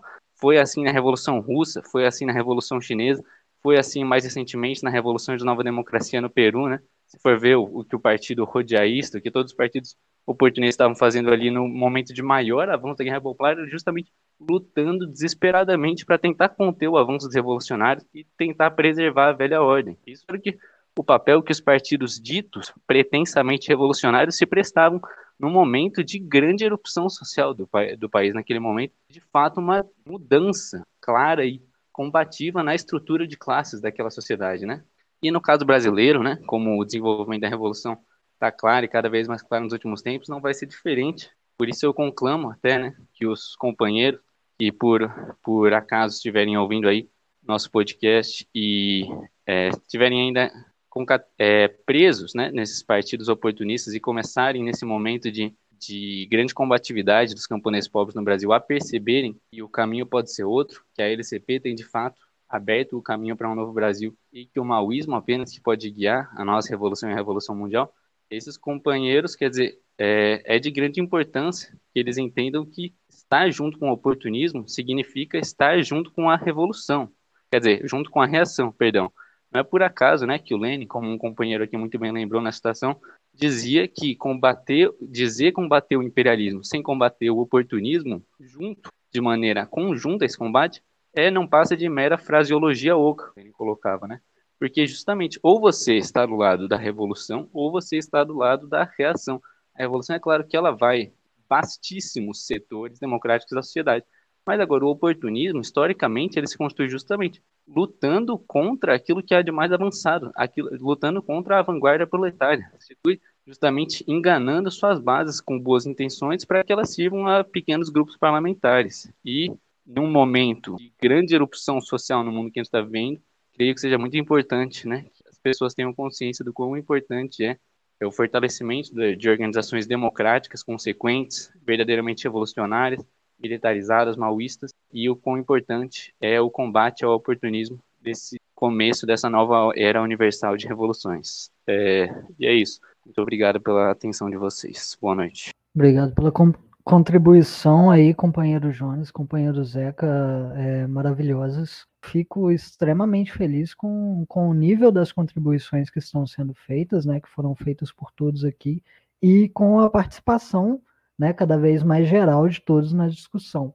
Nessa toada também eu peço desculpas à, à professora, eu creio que é, não sei o nível de cansada que ela deve estar nessa semana, mas eu creio que bastante, né, porque ela está tendo diversas atividades. A gente se empolga é, discutindo um documento de, de um nível gigantesco como esse da, da LCP E também tendo aqui a presença né, é, de uma convidada tão especial que pôde dar contribuições gigantescas aqui para o debate.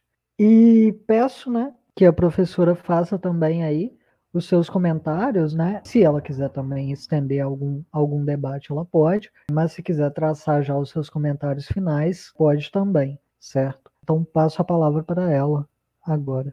É, mais uma vez, boa noite, né? Bom, as contribuições de vocês realmente foi num nível assim elevado, né? Não só do ponto de vista de experiências né, mais localizadas, como a do, no caso do Maranhão, né, do estado do Amazonas, mas a exposição sobre toda a linha, né, não só do marxismo, mas do leninismo e do maoísmo, né, para a gente entender melhor como é, um documento, né, que foi escrita né, pela Liga dos Camponeses Pobres está é, tá totalmente entrelaçado a algo que está sendo construído não só no Brasil, mas no mundo. Né? Então, é, eu quero saudar né, a, os companheiros pelo nível assim, de exposição, né, de, de debate mesmo. Eu que agradeço por estar participando né, desse momento com vocês.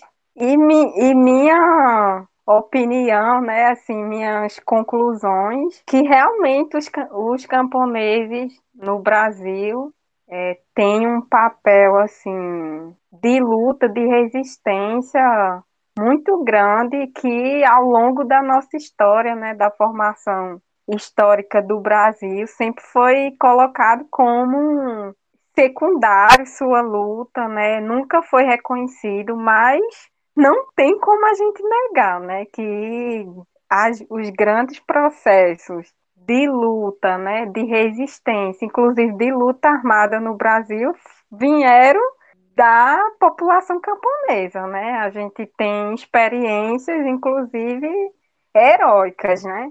Não só a de Corumbiara, mas Canudos, né, contestados, várias outras, né, as revoluções escravas, indígenas. Então, o, realmente a força camponesa, assim, o histórico de luta é, só mostra isso, né?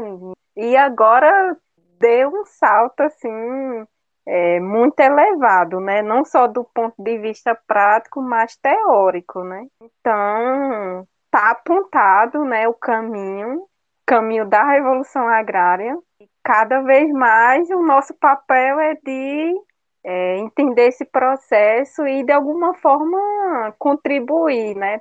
não só teoricamente, mas de forma prática. Né? E, e é isso, né? Eu finalizo minha fala e parabenizando mesmo, assim, cada companheiro, né? Por, por também estar participando e contribuindo com esse processo, né, de, de novo tipo, né, transformar, né, derrubar as velhas ideias e o que é velho, né, para impulsionar o novo, né, e não vai ser fácil, isso todos nós sabemos, né, mas que é o único caminho, né, de esperança para o nosso povo.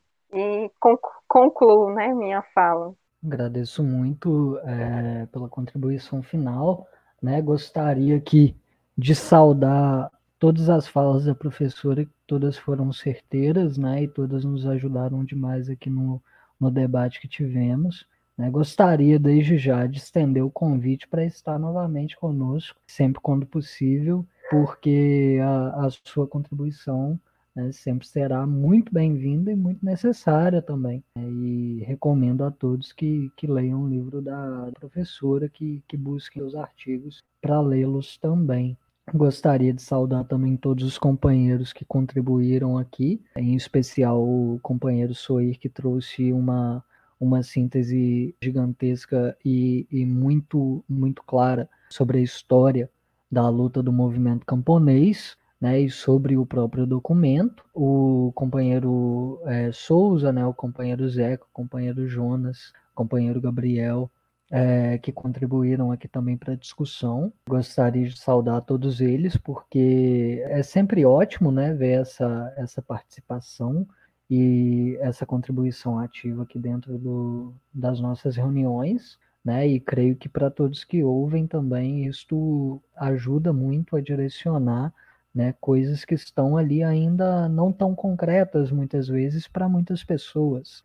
Então, saldo a todos eles. Saldo especialmente também um companheiro que não pôde estar aqui conosco hoje, né? Mas que vai estar tá ouvindo isso aqui com toda certeza, que é o companheiro Hermeto, que vai estar editando o segundo episódio de quatro horas que eu vou estar tá enviando para ele aqui em uma semana.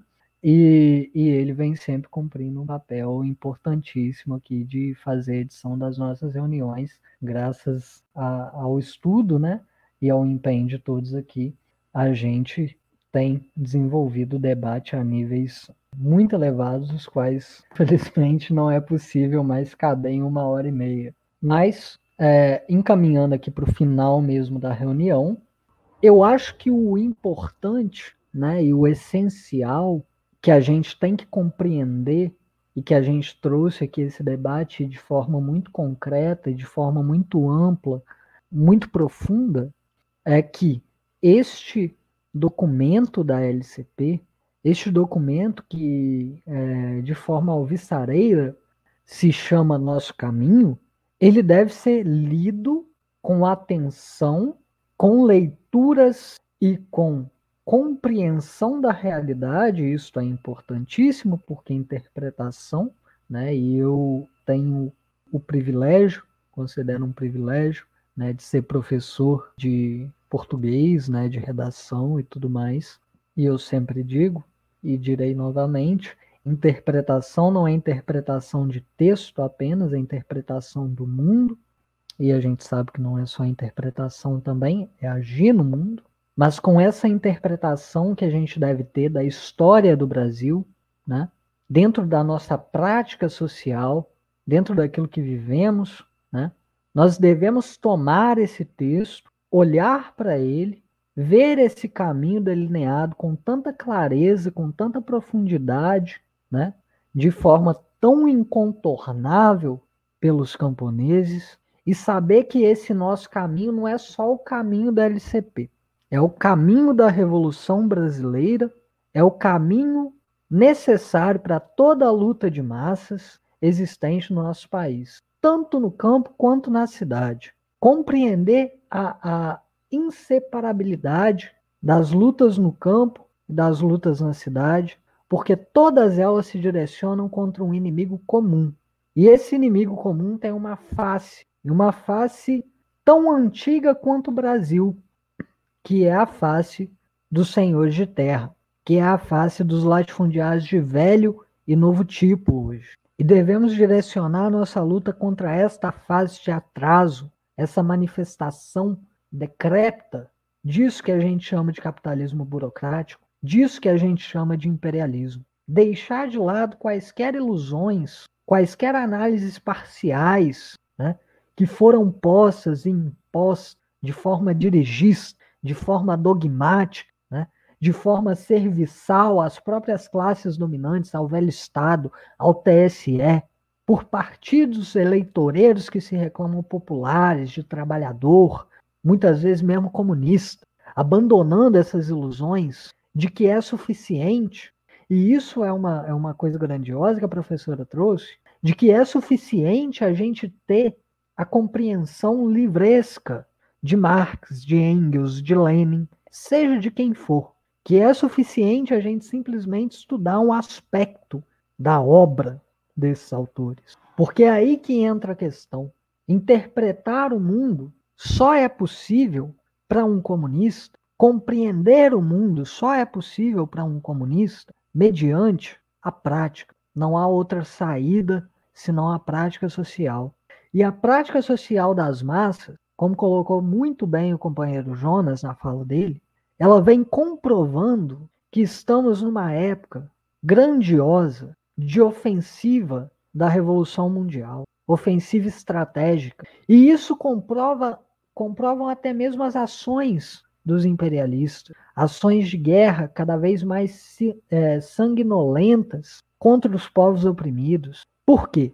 Porque o imperialismo, em suas disputas com outras potências, pura e simplesmente decide pela guerra? Não, porque os povos não se submetem. E aqui no Brasil vemos a insubmissão do povo camponês com uma gigantesca clareza e com uma direção revolucionária ocorrendo todos os dias nas terras tomadas, nos acampamentos, nas áreas revolucionárias, as quais devemos defender, apoiar, nos solidarizar e cerrar fileiras com esses companheiros. Apenas hasteando bem alto a bandeira deste caminho traçado pela Liga dos Camponeses Pobres, contra, em luta contra esta contradição principal, contra este inimigo que temos à nossa frente, estaremos hasteando bem alto a bandeira da revolução. Apenas compreendendo a ideologia do proletariado, a ideologia científica do proletariado internacional, que é a única coisa que pode nos trazer a revolução, sendo aplicada a cada momento, em cada situação, sendo adaptada, sendo aplicada de forma criadora, isto é, pelos erros aprendendo, pelos acertos aprendendo, apenas hasteando essa bandeira desta ideologia, nós podemos chegar perto e muito perto de saber o que de fato é uma revolução e podemos integrá-la. Para além disso, o caminho é o pântano, como já dizia Lenin. Para além disso, o caminho é esperar que um burocrata qualquer, com ares de salvador, venha nos retirar da nossa abjeção, da nossa opressão. Marighella dizia que não é racional é, renunciar a ser livre. Dizia com todas as letras: não é racional renunciar a ser livre. E Mao Tse Tung, um ano antes de Marighella dizer isso, havia dito: Rebelar-se é justo. São duas coisas que a gente tem que compreender como uma só. Não renunciar a ser livre é se rebelar, é se levantar e lutar contra a opressão, contra a exploração, aonde ela existir e principalmente aonde ela condena todo o povo, que é no campo. Então, o estudo desse, desse texto e, e a discussão aqui feita hoje tem um valor gigante, assim como a luta dos nossos queridos companheiros que resistem aos ataques do latifúndio, hoje e sempre, por todo o Brasil, e destacamos principalmente a situação em Rondônia, tem um valor inestimável, assim como a luta de todos os povos tem um valor inestimável para o desenvolvimento da nossa ideologia, da nossa teoria e da nossa prática todas as coisas que só podem ser desenvolvidas na luta revolucionária. E aqui, companheiros muitas vezes envolvidos nas lutas ou em processo de se envolver, somos nada mais, nada menos do que os grandes beneficiários e beneficiários diretos desses ensinamentos que nos são legados por esses companheiros em luta. E buscamos trazê-los aqui da melhor forma possível para todos, para todos que estão aqui, para todos que irão ouvir. Agradeço novamente a participação de todos e encerro essa reunião aqui, deixando um grande abraço para a professora e reiterando o convite para participar novamente conosco. Abraço e até a próxima. Então me diz qual o seu valor na terra que tudo é precificado. Mercantilizaram nosso corpo, aprisionaram nossa mente enquanto exploram nossa força de trabalho. Da miséria ao misério salário, boom e crash imobiliário. Lucrar em cima da exploração, banqueiro, rentista e o maldito empresário. Da miséria ao misério salário, paga um mínimo pro trabalho máximo. O trabalhador sempre ameaçado, ou não reclama ou vai ser trocado.